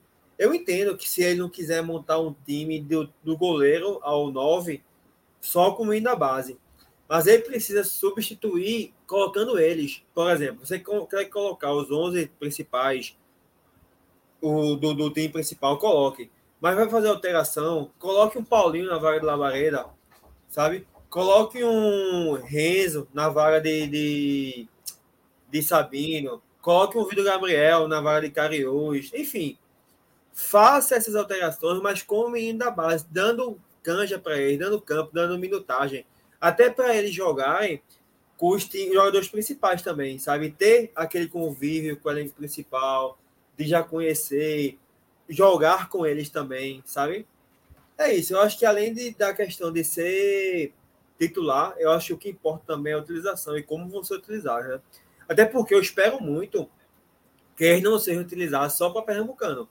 Eu espero muito que eles sejam peças regulares na Série B também, sabe? E não só para compor elenco, como muitas vezes são. Eu gostaria de ver mais eles jogando também em questão de minutagem no Nordestão, minutagem na Série B. E é isso, vamos, vamos ver o que vai dar, né? Eu. Agora esperar para ver. Vai ter esse recesso aí agora, semana que vem, eu acho. E dia 7 começa e vamos ver o que vai vir para o esporte, né? Só dando meu pitaco em relação a esse tema, é, eu acho que o esporte ele precisa ter já identificado, já mapeado os jogadores que têm condições de, de, de não só compor o elenco profissional, mas de jogar. E a partir disso, dar essa oportunidade, seja jogo dentro de casa, que aí é onde eu discordo um pouquinho de Dudu, eu entendo que foi um plano B que ele citou, mas se a gente também coloca só os meninos fora de casa, eles vão pegar campos ruins, não vai ter o costume de jogar na Ilha do Retiro, então acho que precisa ver os dois contextos, tanto o jogo fora quanto o jogo na ilha. E aí realmente colocar quem tem condições. Eu acho que o Renzo tem condições, o Lucas André, é, Ítalo, que já vem desde a temporada passada recebendo chances.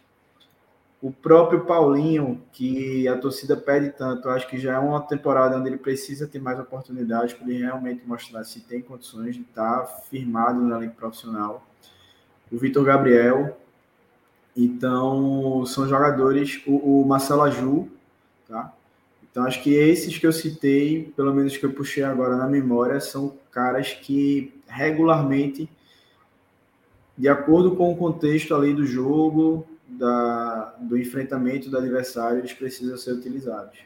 E aí ver de fato quem vai ter condições de se firmar no elenco para jogar Copa do Nordeste, Copa do Brasil e principalmente a Série B, que é o principal campeonato do ano para o esporte. A gente precisa voltar a Série A o quanto antes.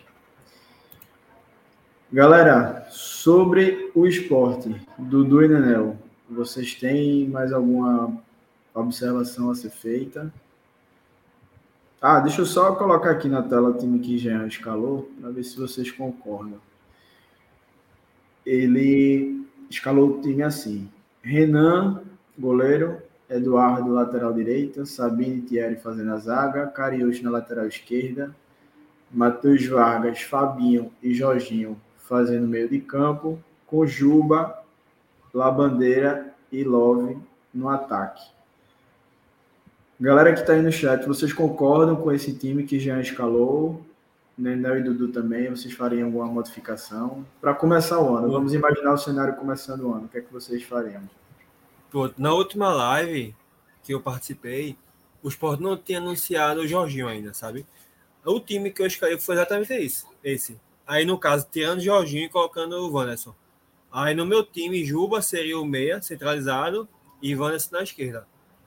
Aí seria, no caso, Renan, Eduardo Sabino, Thierry e Cariús, Matheus Vargas, Fabinho e Juba, aí Wanderson, Labareda e, e Love. Sabe, o time seria esse também. Mas, a gente já conversou, inclusive, no, no grupo, né, Lucas? Muito difícil Anderson colocar esse meio campo ou, ou Matheus Vargas, Fabinho e Jorginho, ou Matheus Vargas, Fabinho e Juba, no caso, né? Ou melhor, muito difícil colocar Matheus Vargas e Fabinho como volantes, no caso, sabe? Seria, no caso, se é para ter os dois, ele não ia ter nem Juba e nem Jorginho. da meia, sabe? Ele, eu acho que ele vai preferir ter um volante burucutu, infelizmente. É, eu acho que nessa, nesse esquema aí com o Fabinho, eu não sei se ele vai querer jogar dessa forma, porque Fabinho seria o primeiro volante. E eu acho que Fabinho ele rende melhor saindo mais para o jogo, né? Como a gente viu durante a temporada 2022. Não como um ponta, que Claudinei chegou às vezes colocá-lo como um ponta, que aí foi burrice. Mas sendo aquele segundo volante que chega ali no, no, no campo ofensivo, ajuda o lateral direito, ajuda o ponta direita, pisa na área para finalizar, para tentar fazer gol.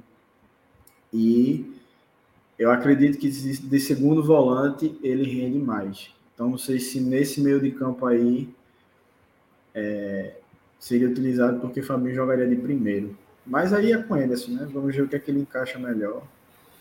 Mas minha intenção quando montei esse meia seria o Fabinho, ele quando ele ficar, o Matheus Vargas vai, né, apoiando a esquerda, e se Fabinho for para a direita apoiar pelo corredor direito, o Matheus Vargas ficaria mais, sabe? Porque no Fortaleza já teve situações que o time jogava com o Hércules, Matheus Vargas e qual era o outro? E o que jogou no esporte, o meio campo, esqueci, ó. É, isso. Eram os três, sabe, em algumas partidas. E eles tinham essa movimentação, sabe?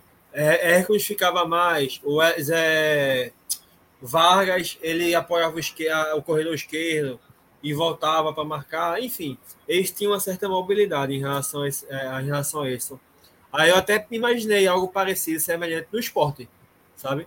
Mas eu acho que fica, fica é, então, como eu, eu não consigo. Falou, eu não, consigo. Eu não consigo imaginar porque a gente tá falando de Voivoda, né? Em Fortaleza. Não, é, pois é, pois é. Infelizmente eu me iludo às vezes. Mas igual a Maria falou, ia ficar um meio muito ofensivo. Eu, particularmente falando, não veria problema, até porque na Série B, eu já deixei isso muito claro já em outras ocasiões. Série B, pô, o Sport é o principal time. O Cruzeiro mostrou como é que pode jogar a Série B, sabe? Porra, o Sport vai jogar com medo. Porra, eu, com todo respeito aos adversários, velho. Mas, caralho, velho. Sabe? A gente não tá jogando a Premier League, não, porra. Ainda não tá jogando a Série A, não. Sabe? É Série B, porra. Dá pra jogar com meio, um time mais ofensivo, sim. Dá para impor o seu jogo, dá para marcar em cima, dá para pressionar, ter intensidade, dá, dá para jogar dessa forma, pô. Por se isso que eu tivesse, imaginei. Se o Hugo tivesse aqui, ia discordar de tudo. Dá para jogar dessa forma, pô. Dá para jogar. O meu, o meu ficaria ofensivo, sim, ficaria. Mas dá para jogar desse jeito, porra. O esporte tá começando a pré-temporada agora, velho. Antes de ter tempo para treinar, tem o Pernambucano e não vai usar o titular no Pernambucano, pronto, velho. Então que use, que treine, que aperfeiçoe o time para jogar dessa forma sabe? E outra, eu falei de Fabinho primeiro volante porque no Brasil ainda tem muito essa cultura, né? De saber quem é o primeiro volante, de saber Isso. quem é o segundo volante, mas no futebol moderno, que a gente chama hoje em dia, muita gente tem, tem raiva disso. Mas não existe mais essa, de primeiro volante, do camisa 5. Não, os dois volantes eles precisam saber sair para o jogo, os dois volantes precisam saber marcar. Perfeito. E os dois fazerem a, as funções bem parecidas. Na Copa do Mundo a gente viu muito, tudo bem que a gente está falando de um, de um nível que é onde está a nata dos jogadores, mas a Copa do Mundo ela mostra muita tendência. Se a gente vê hoje marcações altas, é porque lá atrás a gente viu um Barcelona, uma Espanha, em 2010, jogando dessa forma. E aí virou tendência. Se a gente vê é, uma pressão muito grande na bola, no portador da bola, pode ter certeza que foi algum clube, de, de, algum time de Guardiola, ou de um outro técnico, ou de uma seleção, que colocou esse estilo de jogo e também virou tendência. Então, o futebol é muito cíclico. E a Copa do Mundo ela apresenta essas tendências para a gente. Então, não dá para a gente ficar preso a, a, é, como a gente bate muito nessa tecla aí, Dudu, aqui, né? Esse volante mais marcador, que é cultural no Brasil. Eu acho que é preciso a gente ter volantes que saibam saber jogar com, a bola no pé, sair para o jogo, tenha qualidade e não fique preso só à função de marcar. Nenel, tu concorda com esse time? Concorda com o que foi debatido aqui? Mudaria alguma coisa? que é que tu acha? Então, é, o time eu acho que tá tudo ok aí. Eu só pensaria se eu botaria realmente esse o goleiro Renan em vez de Denival, porque eu não confio muito nesse nesse Renan que foi contratado e para não confiar em um, eu prefiro que entre o Denival aí, até porque a gente vai começar com um campeonato de nível mais baixo, né? E ele pode é, ter a tranquilidade de ir pegando cancha. E, no geral, eu acho que assim o, o esporte pode ter, sim, como o Eduardo disse, como foi dito aqui, pode ter um, um, um time que vá mais para cima, porque quer queira que não, Esporte, Ceará e Vitória são as potências da Série B desse ano. E assim, eu, eu espero, pelo menos desta vez, eu ver o esporte fazendo um futebol propositivo, né? Não ficar sendo reativo contra times menores, né? A gente vai ter um Mirassol da vida, com todo respeito, que eu sei que o Mirassol é, é, conta muito com o CEP ali, né? Ele vai ter investimentos, vai ter um monte de coisa não tem torcida para fazer pressão, mas com todo respeito a isso tudo, o esporte tem que propor o jogo, o esporte tem que ser o dono das ações. O esporte, quer queira, quer não, é o time a ser batido. O esporte é um dos times a serem batidos nessa, nessa, nessa Série B. Então eu acho que o time, assim, está bem representado. É, também não acredito que Anderson fará é, uma escalação nesse nível. Não acredito, mas eu espero que sim. Eu não, não consigo mais enxergar jogadores como Ronaldo Henrique, como William Oliveira, num time de futebol, não. Eu, não, eu sou do time aí de vocês, concordo plenamente e espero que nunca mais a gente veja esse tipo de, de, de marcador que é simplesmente o que eu chamo de usineiro, é, jogando com a camisa do esporte. Eu quero ver uma saída, uma, uma, um jeito de pressionar a bola e de saber distribuir o jogo, não só de ficar dando porrada e tomando cartão amarelo com 10 minutos de jogo e ficar feito louco correndo ou trotando sem, sem nenhuma sem nenhuma produtividade, que é o caso de Ronaldo. Eu não, não aguento mais isso não no esporte. É isso, eu já, já comentou aqui que essa escalação não é só dele, tá? Tá lá no, no GE, na página do, do esporte. Foi o GE que projetou essa escalação.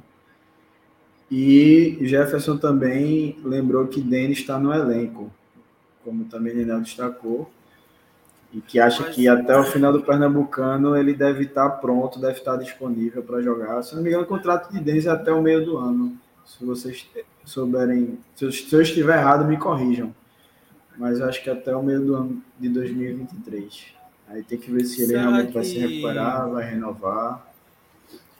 Eu acho que Denis está no esporte ainda por conta da questão da lesão, velho. Sinceramente. Eu acho que ele não, não, não, é, permanece. Não rescindir. Exatamente. Eu acho que quando ele se recuperar, ele sai, velho. A não ser que o esporte queira dar uma oportunidade para ele, né? Mas aí, meu amigo, aí é foda, velho. Aí vai dar oportunidade. Aí vai ter que correr atrás do, do, de outro goleiro, se for o caso, no, no, com 15 rodadas da Série B já. Sabe? Não, não, pelo amor de Deus. Esporte, eu espero que o esporte não invente essas coisas, velho. Sinceramente, mano, velho. O esporte precisa fechar o elenco logo, velho. Precisa saber os jogadores que vão usar na temporada toda. Não é já contar, não jogador A, B e C, a gente vai sair daqui em junho, a gente vai contratar não sei quem, não sei quem. Não, porra.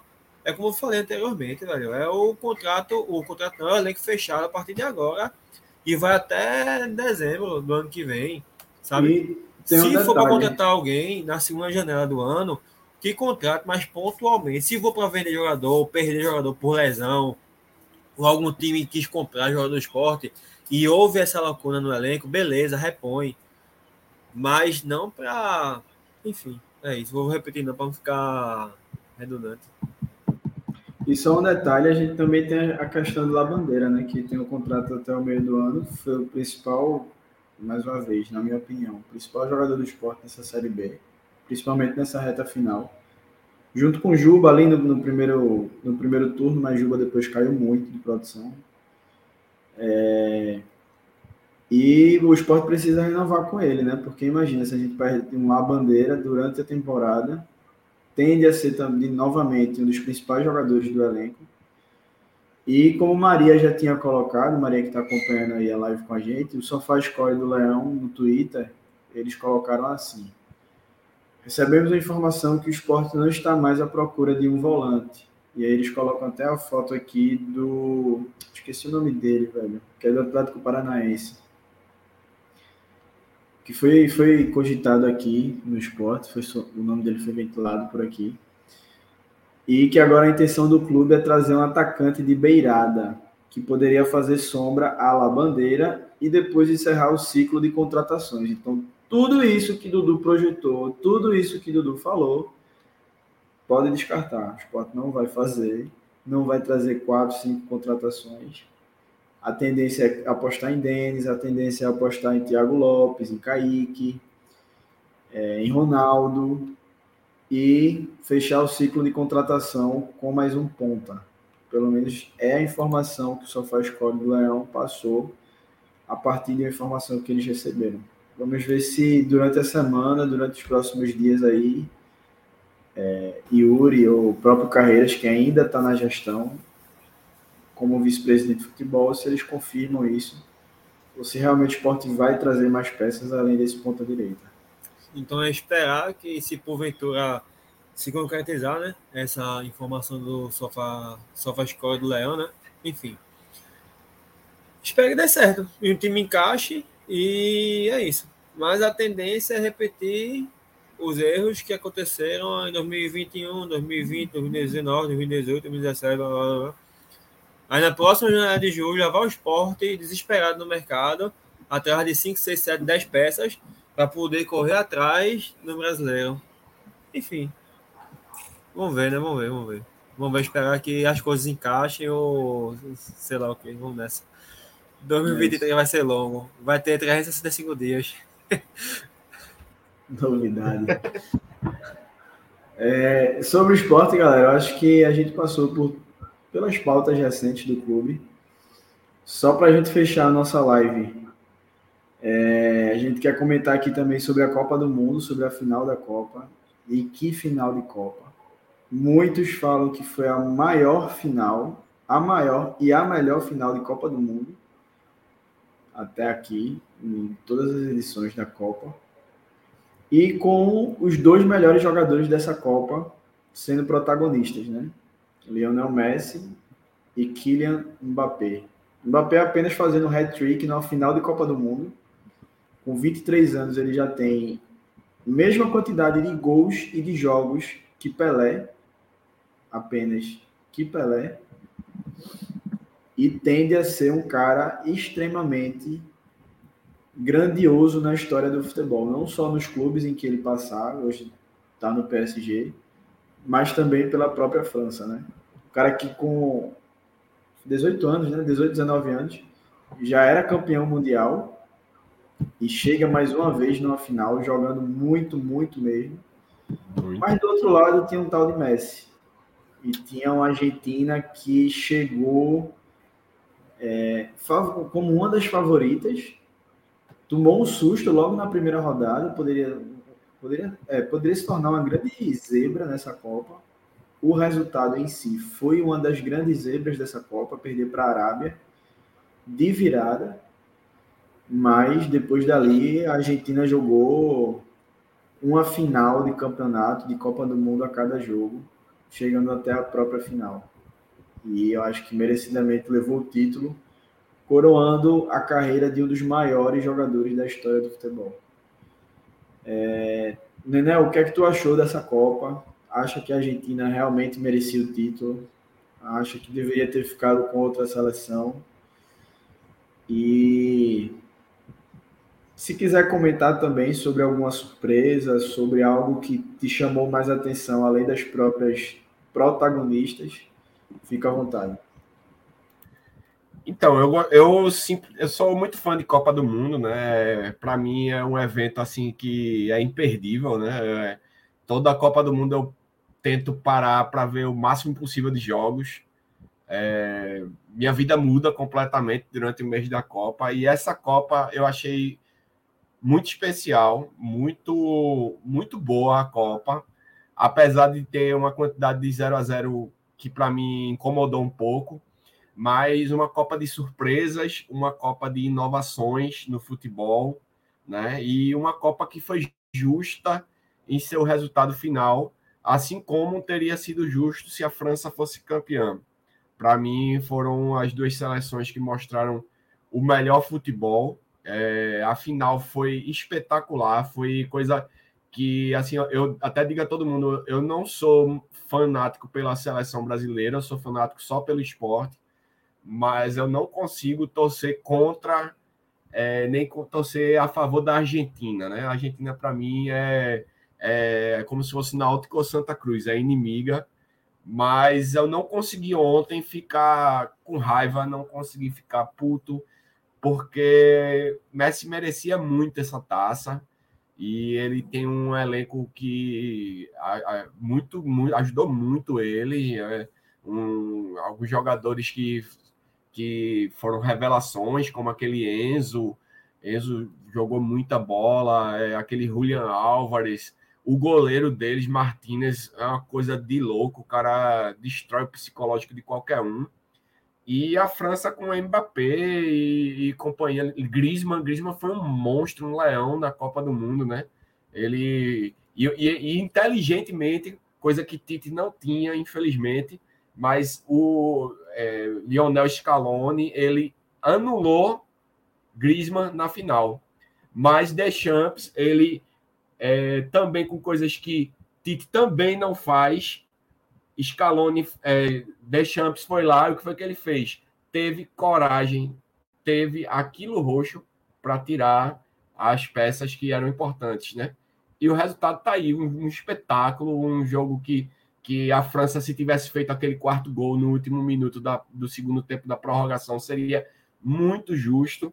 Se a, se a Argentina tivesse feito aquele gol no último minuto do tempo normal, com o Messi metendo na gaveta, ia ser também muito justo. E, enfim, acho que está em boas mãos, foi merecido, infelizmente, mas foi merecido.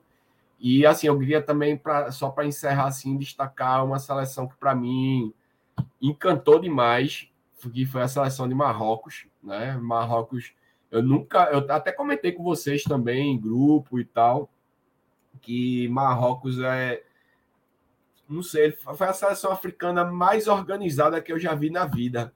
E eu acho que ela vai tem grandes chances de trazer uma, uma revolução no futebol africano, né? Que sempre teve peças fantásticas, mas que dificilmente se organizava é, taticamente. E agora o Marrocos ele mostrou um, assim, para mim, que não entendo de, muito de futebol, que não entendo muito de tática, era fantástico acompanhar aquelas linhas blocadas, pô, o time blocado subia e descia, e defendendo muito bem, jogando com raça. Enfim, eu espero que agora o futebol africano ele seja capaz de chegar lá na final, que eu, eu tenho muita vontade de ver esse futebol africano lá na final da Copa do Mundo e ganhando uma tacinha aí, quem sabe, no futuro, né? Como é de quatro em quatro anos, dificulta, dificulta um pouco isso, mas eu tenho a esperança que eu vou ver ainda uma, um africano ali campeão mundial e chegando na final. Né? E para o Brasil fica a lição, né? Fica a lição que o Brasil precisa jogar menos com nome e mais, e mais com vontade, com raça. Tem que ter coração, tem que ter espírito de Copa do Mundo. Não simplesmente chegar lá e achar que vai ser campeão toda a Copa, né? O Brasil já estamos aí há 20 anos, precisamos é, recomeçar, precisamos trabalhar de novo, tudo, fazer um ciclo vitorioso. Eu já falo até para vocês mesmo, já falei há muito tempo, não é de agora que eu venho falando, que eu não confio nos treinadores brasileiros para treinar a seleção brasileira, porque veja, você agora que Tite saiu, é, quem é que a gente vai poder trazer? Eu vi gente indicando é, Dorival Júnior. Eu gosto muito de Dorival, mas, porra, Dorival numa seleção. Quais são os outros nomes que nós temos? Filipão de novo. A gente vai botar quem? Mano Menezes novamente. É, gente, eu, Renato Gaúcho, eu não consigo ver um treinador brasileiro realmente capacitado. Eu acho que o Brasil precisa trazer um, um treinador de fora e precisa trabalhar a raiz desse problema. A gente precisa ter, até Dudu falou para a gente já que tem a, o certificado de treinador do Brasil não é aceito na Europa, alguma coisa do tipo, e o da Argentina é. E nós vemos que temos, tem nomes de destaque treinando clubes europeus, nomes argentinos treinando clubes europeus, e não temos um brasileiro. Eu só me lembro de Luxemburgo, que, que fez um trabalho meia boca para merda, e Filipão. não consigo mais pensar. Filipão treinando a seleção de Portugal, né? A gente, infelizmente, a gente não tem. Eu nunca confiei em Tite, nunca confiarei, e Eduardo vai me dar razão, porque é CEP e é Corinthians, e só tá lá por causa disso, e por isso que querem levar Dorival, ou pelo menos boataram Dorival e Jorge Jesus. Jorge Jesus só vai porque foi campeão pelo Flamengo, caso seja ele. Eu não levaria Jorge Jesus. Jorge Jesus, só porque foi treinador do Flamengo, pô, na minha opinião, eu sou bem clubista mesmo com isso, assumido e não levaria. Eu acho que precisa de algo maior, precisa de algo da grandeza da seleção brasileira, que infelizmente o Brasil hoje não tem.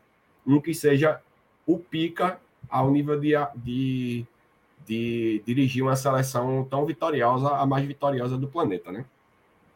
É, e esse nome grandioso que tu falou, e foi o mais forte a ser cogitado na seleção, é de Ancelotti, né? O treinador do Real Madrid.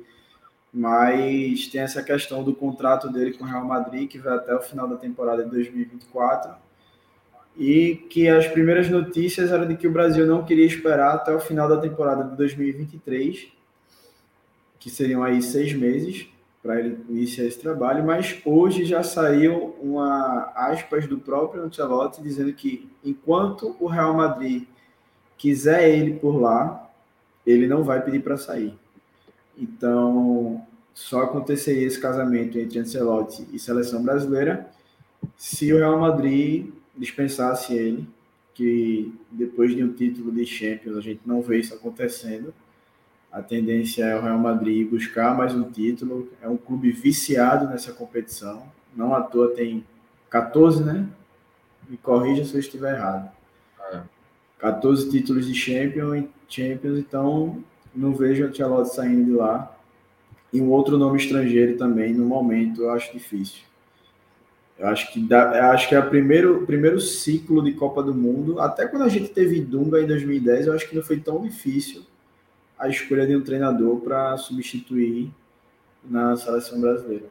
Dudu, o que é que tu achou dessa Copa do Mundo, da final? Se o campeão foi merecido e mais observações que tu queira fazer sobre a Copa do Catar. Antes de falar da final em si, eu queria falar da Holanda. Vê só, ah! tô brincando, tô brincando, falando. Mas eu falei pra galera que o campeão da Copa ia sair do conforto entre Argentina e Holanda, né? Talvez eu não errei isso, né? Mas é isso, eu acho que a Argentina mereceu.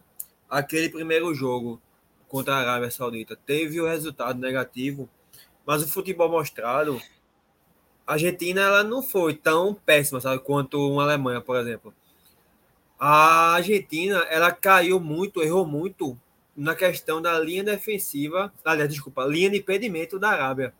Eles caíram como pato, velho. Acho que eles tiveram três gols anulados é, de forma bizarra. Que se o time tivesse mais concentrado, tivesse mais focado, eles não iam cair, sabe? E eu acho que essa derrota foi fundamental. Porque os erros que eles cometeram naquele jogo contra a Arábia Saudita, principalmente os erros ofensivos, eles não repetiram mais, sabe? Eu acho que assim como a Espanha perdeu em 2010 para a Suíça no primeiro jogo, que serviu como um, um sabe, estalo para o time, essa derrota desse ano na Argentina também, eu acho que teve o mesmo efeito. Não o mesmo efeito, eu acho que o efeito da Argentina esse ano foi maior. Porque eu acho que depois desse jogo contra a Arábia, o time ficou mais ligado, mais atento, mais focado. Sabe? Eu acho que teve um, um efeito muito positivo, apesar, apesar da derrota, né? Mas teve um efeito positivo para o elenco dele, sabe? E eu queria destacar muito, eu não vou nem falar de Messi, nem de Maria, nem de Álvares ou de jogadores, o meu destaque maior é para Scaloni, porque o que o Scaloni fez foi algo absurdo para o treinador, sabe? Eu achei, eu fiquei muito fã dele nessa Copa, velho. Principalmente na fase mata-mata, porque o cara conseguiu é, montar o seu time de acordo com o que ia ser exigido em cada fase, sabe? Mostrou que ele fez uma convocação pontual. Todo jogador que ele mostrou que ele levou, até o Tamendi, até Lautaro, que Lautaro perdeu o gol que só o caralho. Mas enfim, todo jogador teve sua importância. Ele conhece muito bem cada atleta. E ele sabe onde e como usar, sabe? Eu acho que o conhecimento dele no plantel da Argentina foi muito importante para o título. E os jogadores aceitaram, sabe? Os jogadores, eles viram a questão de Messi também e compraram o projeto, sabe? Eles foram, não, vão confiar e vai ser feito isso, isso, aquilo, outro. Porque em anos anteriores, sempre teve, porra, na Argentina, problema de vestiário, velho. Era jogador que não gostava de não sei quem, tacava, tacava foda-se. Era jogador A e B que não se entendia, e o elenco se dividia. O próprio Di Maria, por exemplo, em situações anteriores, não gostava de ir para banco de reserva, mas esse ano não. Esse ano, beleza, que estava com uma lesão, mas você via ele no banco cantando e batendo e apoiando o time e tal. Foi, tava diferente, sabe? Tava diferente. Por mais que a turma diga que a Argentina é isso, aquilo outro, mas o ambiente do, do elenco em si tava algo diferente que dificilmente não, levar, não levaria ao, ao, ao título, sabe? Eu concordo. Oi. Deixa eu só pegar teu gancho de Scaloni, só para trazer uns dados aqui sobre ele.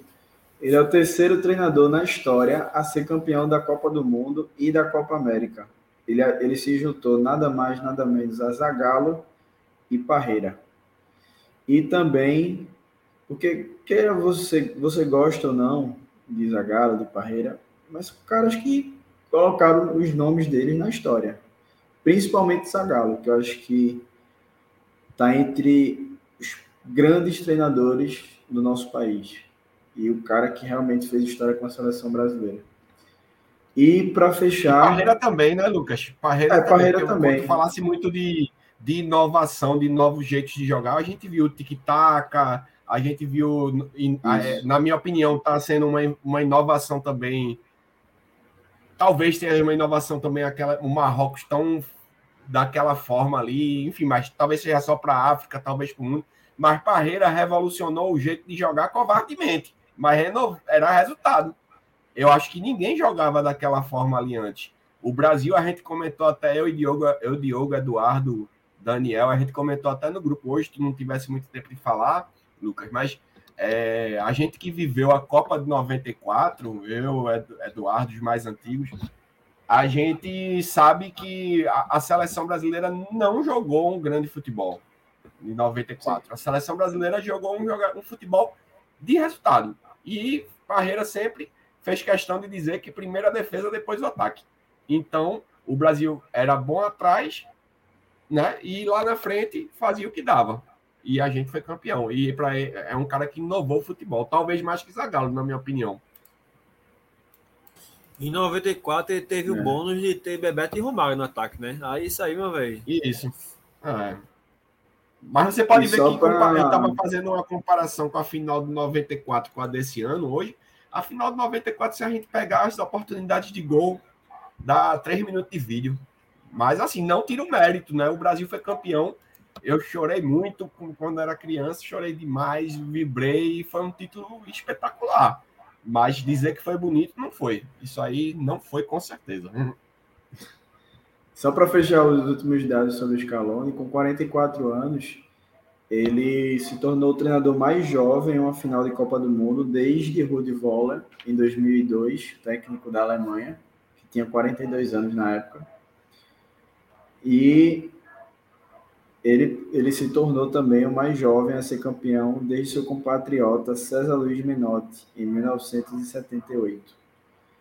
Então, Scaloni, além de ter quebrado o jejum da Argentina de títulos com a Copa América em pleno Maracanã, em cima do maior rival, conquistou também uma Copa do Mundo, só isso.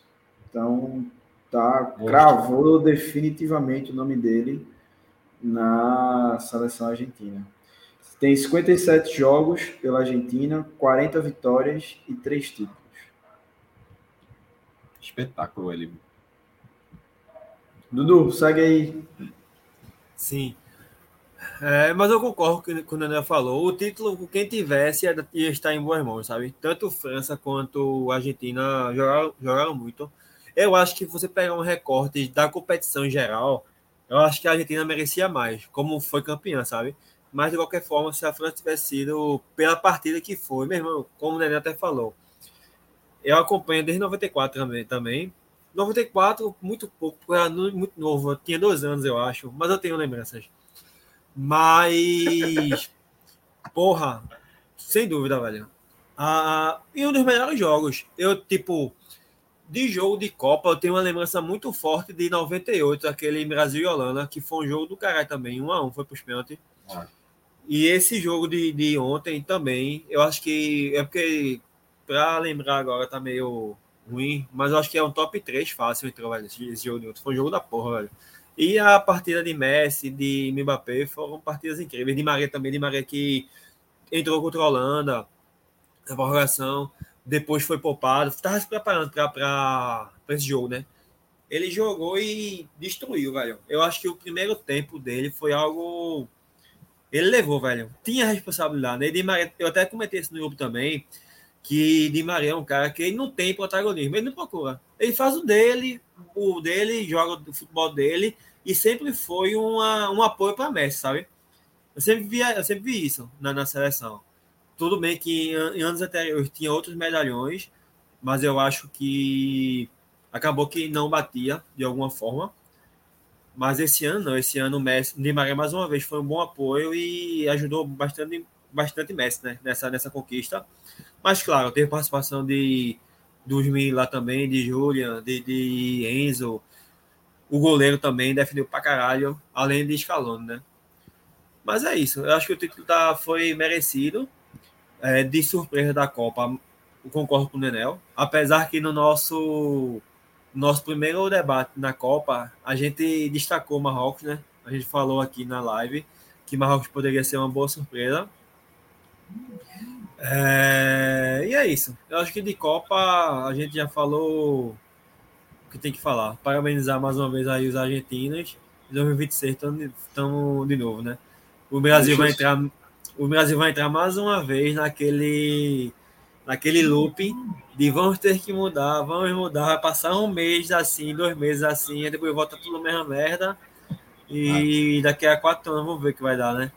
Jefferson até comentou aí a questão da França, eu concordo com o Jefferson também. É, a França, eu acho que 2026 vai chegar mais forte do que esse ano. Eu até já estou falando quatro anos com antecedência, viu? Mas vamos lá. Eu destacaria aqui França e Espanha. Eu acho que esse time da Espanha desse ano é um time para 2026 também. Eu acho que as duas seleções chegam com força, vão chegar, né? Em 26. Eu vou, assim, eu vou dar minha opinião, assim, se eu acho que França e Espanha realmente, mas a própria Argentina e dependendo do trabalho, eu acho que o Brasil ele tem tudo para chegar também. O Brasil, né? Não, vê só. Eu não coloco o Brasil ainda, por quê? Porque o Brasil tem essa questão técnica que tem que definir, sabe? Não, isso. Agora, por isso que eu botei, tem a questão de trabalho, né? do elenco, o Brasil está formando bons jogadores ofensivos, sabe? Eu não vejo. Tem ah. Bremer, que foi agora, mas eu não vejo zaga e lateral. Eu não, goleiro também, eu não tô nem. Eu posso estar cometendo algum erro gravíssimo agora, sabe? Mas eu não tô. Eu não consigo idealizar um goleiro de 32, 33 anos, 34 anos para aqui a 4 anos, velho. Na minha eu posso até estar. Tá, quando eu parar aqui, quando talvez... eu sair da live, eu posso até me lembrar de alguém, sabe? Mas agora eu não estou visualizando o goleiro e, e, a linha defensiva, a última linha. Dois laterais e dois zagueiros, sabe? Para daqui a quatro anos. Mas, é pessoal, assim, que eu... nasce alguém aí, pipoque alguém e acabou-se. Mas... Vamos polemizar um pouco aqui, quer queira, quer não, se você olhar nesse aspecto aí de defensivamente, o time da Argentina defensivamente também não é, não passa essa segurança toda, né? Eles abriram 2 a 0 contra a Austrália quase tomou um empate. Eles abriram 2 a 0 contra a Holanda, tomaram um empate. Contra a Croácia, eles foram soberanos. E na final eles abriram 2 a 0 quando ninguém nem esperava mais. Ele, aí levaram dois gols novamente e podiam ter levado levaram o terceiro na prorrogação e podiam ter levado o quarto. Né? No último então, minuto, assim, eu né, acho. aí. No último minuto, foi aquela fe- defesa de Martinez ali, foi um gol. Não foi, um, não foi uma Foi, defesa, foi um foi um gol, gol. Ele defendeu aquilo ali espetacularmente. E assim, meio que concluindo assim, é, minha fala aqui de Copa, mas é, não sei se vocês viram também, hoje teve uma reportagem do GE, eles fizeram um, um levantamento, sei lá com quem, uns cabas que eles dizem lá que são os pica da, da- do entendimento de, de futebol internacional, e elegeram realmente esse jogo como o melhor jogo da história das Copas, ultrapassando o 4 a 1 da final de 70, né? E assim, do que eu vi, eu acompanho desde a Copa de 90. E Isso é só concordo. de final, hein, Nenel? Só de final, Não, né? de jogo tem, não, tem quartas de final também, tem alguns outros jogos. Mas a maioria é final por, por questões lógicas, né? Porque a final geralmente traz um ponto a mais, mas tem outros jogos de outras fases também. Se vocês verem aí, vocês vão ver. Tem outra, outros esportes. E eu concordo, para mim, de 90 para cá, que é onde eu tenho recordação de futebol, de Copa do Mundo, no caso, é, 90 para cá foi o jogo que eu que eu vi assim que mais me empolgou disparado. Eu, a, a gente tava aqui vendo o jogo aqui ontem, é, vieram aqui Juan, Nanda, Daniel e Mila, e a gente, a gente ficou em êxtase aqui, a gente endoidou o cabeção aqui. Foi um jogo sensacional e de se fazer história mesmo. É um jogo perfeito, foi maravilhoso, do jeito que a gente queria. Só antes de encerrar, deixa eu só voltar numa questão que o Enel frisou bastante, destacou, e que eu acho que foi mais uma vez um erro do Brasil. O Brasil não levou o psicólogo mais uma vez para a Copa do Mundo. E aqui eu trago uma fala de Martínez, goleiro da Argentina. Ele falou assim: com o que exige o futebol mundial, creio que todo jogador precisa de um psicólogo. Fecha aspas. Dibu Martinez levou um psicólogo pessoal ao Catar e ressaltou a importância de profissionais da psicologia para ajudar a Argentina a superar pela derrota para a Arábia. O jogo é mental. Isso foi um tweet do Futre. Então, para quem ainda ignora o trabalho de psicologia no futebol, principalmente uma seleção como a nossa, que vem de fracassos após fracassos desde 2022 e com a geração onde tem muitos meninos novos, como o Rodrigo, que perdeu um pênalti, como Anthony, como Gabriel Martinelli, é, o próprio Paquetá, sabe? Que é- são, são jogadores que na próxima, na próxima Copa do Mundo estarão na seleção, sem dúvida. E também o nosso, o nosso principal jogador que, mais uma vez, foi decisivo nessa, nessa eliminação, fez o gol dele, chamou a responsabilidade, mas a gente sempre espera algo mais né, de, de Neymar como principal jogador da seleção. Então, esse trabalho psicológico para uma exigência tão alta que é uma Copa do Mundo, um país como o Brasil não pode ignorar. Então, eu acho que esses fracassos do Brasil, eles não são coincidência, eles não são à toa. A gente, como o Nenel e o Dudu destacaram, o Brasil não consegue é, repensar o futebol. A gente viu a Alemanha perder para nós mesmos em 2002 e a partir de 2006, ao perder a Copa em casa, reformular a forma de fazer futebol. A gente tem uma Inglaterra que, por mais que sempre morra na praia, faz um trabalho muito bem feito na base, tanto que veio com uma geração é, com bons talentos, muito novos para essa Copa. E no Brasil a gente sempre fica nessa de ser os melhores do mundo, porque somos pentacampeões, porque os nossos treinadores eles se acham os melhores, não não aceitam o estrangeiro, não aceitam o novo. Então a gente fica patinando e vai continuar sem ganhar a Copa do Mundo por uma série de motivos, uma série de motivos.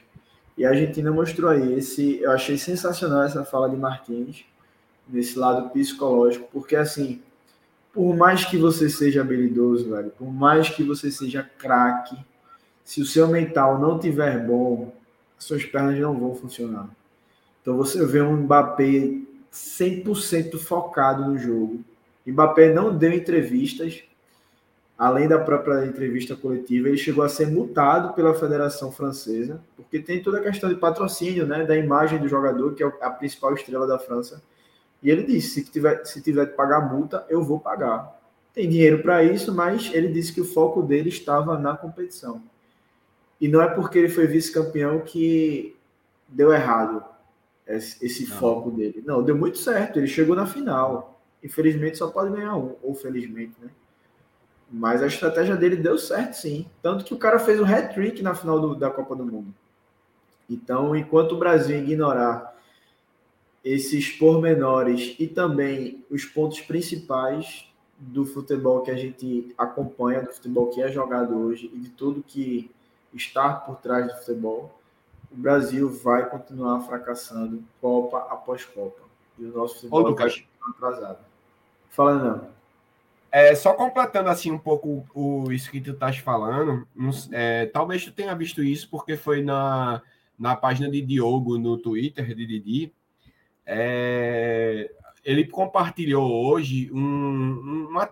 Eu não sei nem falar esse nome de thread, sei lá, né, um post, um fio, sei lá, de um gringo aí, é, falando sobre a importância de Martinez nos pênaltis.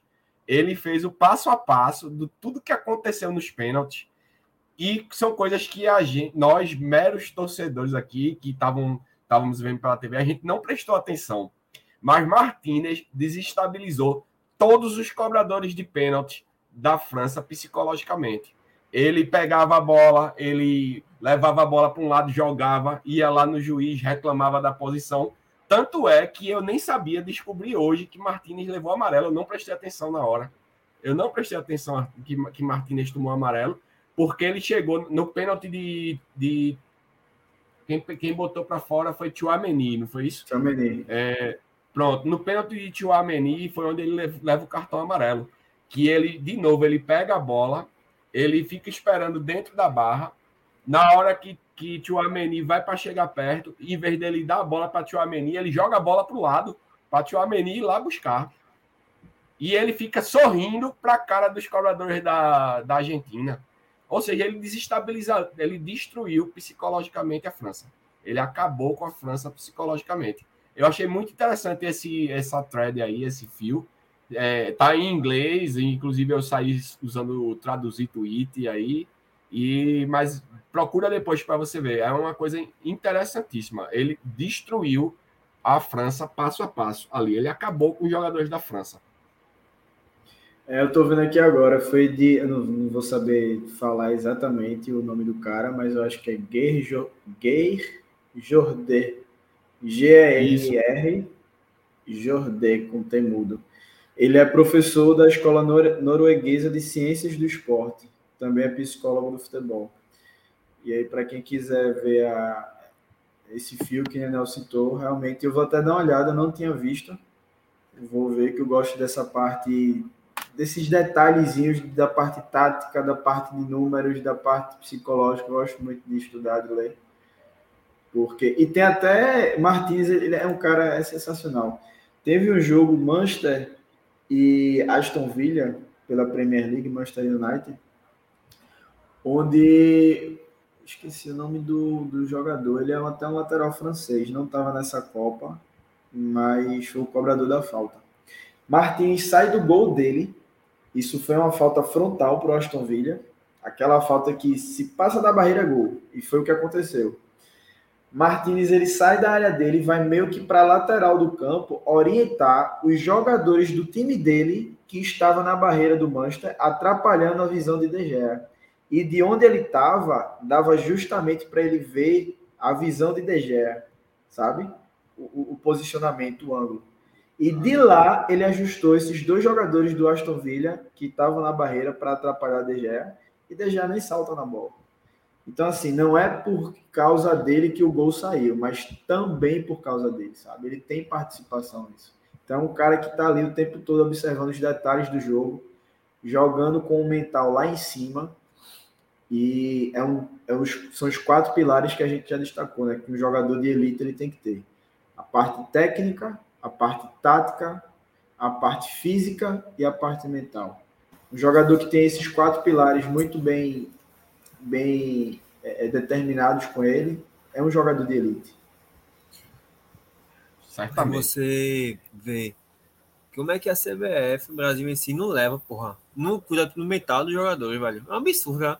Um absurdo. Você, absurdo. Vai, você vai ver a questão da CBF em si. Você é bem crítica agora, velho. O Brasil, ele é muito técnico. O brasileiro em si, ele já nasce, é, nasce com esse dom de jogar bola, sabe? Com essa técnica, a, é, com esse gingado, com esse jogar futebol. Tecnicamente, o brasileiro é bom, sabe? Na sua essência. Mas os outros, taticamente, o brasileiro só fica praticamente formado, mesmo de fato, quando vai para a Europa. Não é à toa que, quando a gente falou de Luan recentemente, agora na live, a gente falou que ele perdeu a oportunidade para a Europa para poder se formar por completo como jogador. Sabe? Parte mental, CBF tá nem aí. Sabe? E parte física a gente tá perdendo. Na parte física também. A Europa, os caras da Europa, meu amigo. A Croácia fisicamente engole o Brasil, porra. Sabe como é que nos quatro pilares o Brasil de fato só consegue formar tecnic, tecnicamente só quem vai para a Europa consegue se formar por completo taticamente e na Europa os caras ganham o físico e o mental. Aí quando vem para a seleção brasileira não trazem nada relacionado ao mental.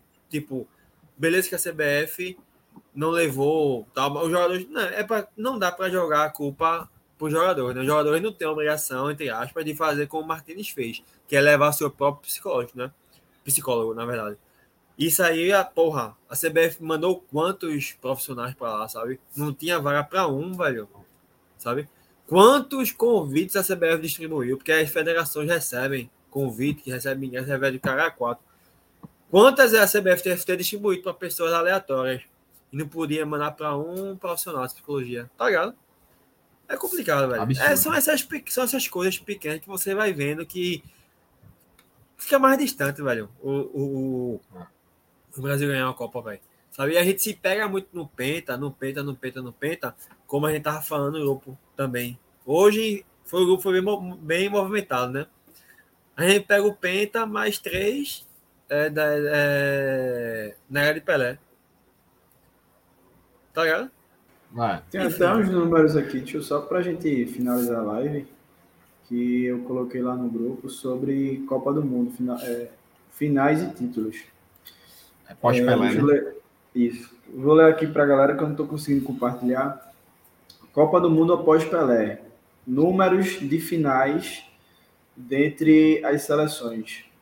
A Alemanha tem seis finais após Pelé, 74, 82, 86, 90, 2002 e 2014.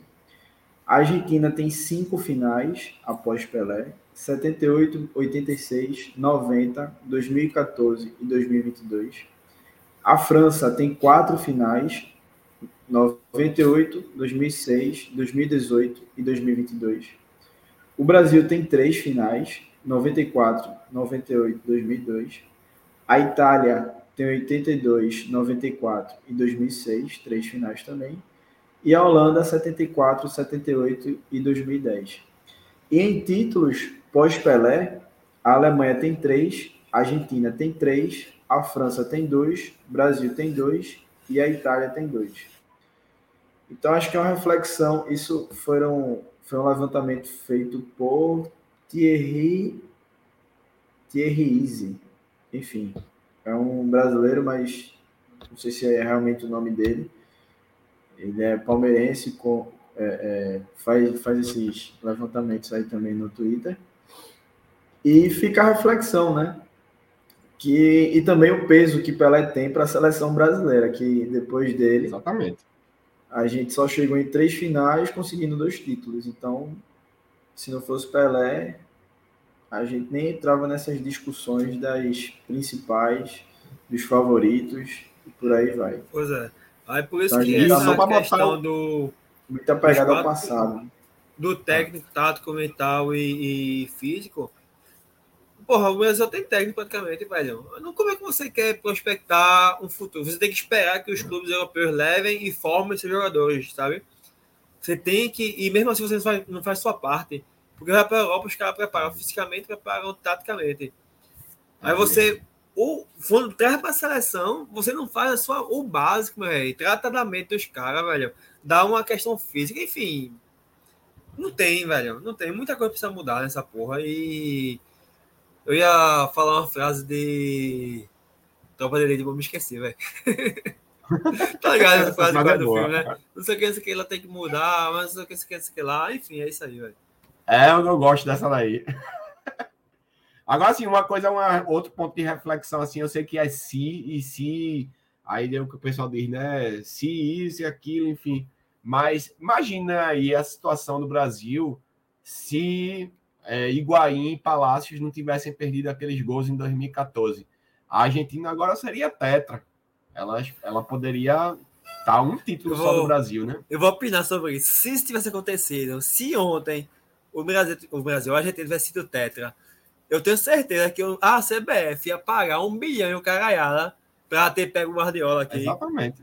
Ia gastar o Exatamente. caralho 4 na, na, na organização do futebol brasileiro para Ah. poder ter um time competitivo em alto nível em 2026 para evitar o título da Argentina. Mas Exatamente. os capazes estão relaxados, né? Porque a CBF tem E dinheiro, vou-. E tem condições de organizar. Não organiza porque não quer, é porque dá beneficiando A e B, que eu não posso citar quem é A e nem B. Mas, enfim, é isso aí, velho. Enfim, é isso aí, velho. Ficando. Eu vou polemizar para encerrar aqui, minha última palavra mesmo, mas eu vou polemizar. A CBF, ela, enfim, ela é uma das instituições mais corruptas que existem. É, acompanha a política brasileira, né? Formada por corruptos. A CBF é corrupta, a CBF é vergonhosa. A CBF teve Ricardo Teixeira ali roubando descaradamente por anos, né? e a- a- o legado dele, na minha opinião, continua, né? E então isso aí é o reflexo do, de tudo que a gente vive de corrupção, na minha opinião. A gente precisa evoluir e a gente precisa pensar que o, que o país, que o futebol, ele não pode ser mais tratado dessa forma. Não pode ser tratado por politicagem, não pode ser tratado é, Pronto, eu vou, vou até dizer com essa questão de CEP, porque ela afeta até a seleção, não só os clubes que não têm um bom CEP. A gente viu em 2018 jogadores como Fagner, com todo respeito, mas Fagner jogando uma Copa do Mundo só porque ele, é- ele jogava na camisa do Corinthians, né? Ele defendia o Corinthians e Tite é um cara que é corintiano, é um técnico ali que ganhou tudo no Corinthians. Enfim, eu não consigo ver a seleção enquanto não tiver desapego dessas coisas. Eu acho que tem que desapegar, tem que fazer um novo trabalho e tem que esquecer um pouco a corrupção. Pelo menos eles deixarem de lado um pouquinho, né, roubarem um pouquinho menos e pensarem mais no bem coletivo, que é essa seleção aí que a gente sabe que tem potencial e a gente sabe que ela trabalhada por um cara por- trabalhada com profissionalismo, eu acho que tem tudo para ganhar mais 3, 4, 5 títulos. Mas dessa forma aí, eu não acredito nem na próxima Copa. Eu sempre entro desacreditado, infelizmente. Eu acredito, porque eu sou iludido. Eu, eu- A gente acredita é- no é- esporte. É, eu acredito no esporte. Como é aquela frase? É, iludido é pior que doido, doido é pior que iludido. É. né? E Mas, é pior enfim. que doido. É, Eu não, acho pô, que- é... é caranguejo que dorme, o rio leva. Aí dentro. É, pô. Lá ele, lá ele. Lá ele. Mas é isso, galera. É, a gente vai chegando aqui ao fim do programa, ao fim dessa live. Uma live surpresa, como a gente falou no início do programa, mas que deu uma audiência muito massa. Chegamos aqui a quase 30, 30 e poucas pessoas simultaneamente. E a- nesse finalzinho de live temos ainda 16 pessoas acompanhando aqui a live com a gente. Então agradecemos demais, demais, demais por vocês prestigiarem aqui mais uma vez o podcast. Agradecer por quem curtiu, por quem compartilhou, quem chegou junto nas nossas redes sociais, no nosso canal. Esse trabalho aqui só acontece e só cresce também por conta de vocês. E agradecer mais uma vez a Nenel pela participação. Nenel é um amigo de longuíssima data. praticamente integrante aqui do podcast. E nos vemos em breve, né, Nel? Na Ilha do Com Retiro. certeza. Esporte Ibis. Começar com o pé direito a temporada. Vamos marcar o meu churra do ano, caralho. Ih. Ia no E aí? Retiro Arena Pernambuco, pô. Vamos embora, pô. Vamos montar o, a carreata. Arena vamos não, embora. pelo amor de Deus. Não, Arena Vamos, tô pô, fora. Deus disse que só vai se for pra Arena, né, caralho. É. Ah, Diogo, se Diogo for, eu vou. Mas valeu, Nenel. Tamo junto, meu velho. Valeu, Abraço. valeu, valeu. Até a próxima. Valeu, Luquinha. vai, tudo. Abraço. Pelo esporte tudo, até Dudu, mais. abraço, meu velho. Tamo Abraço, até um. mais, velho. Vamos embora. Até mais. Valeu. Bora.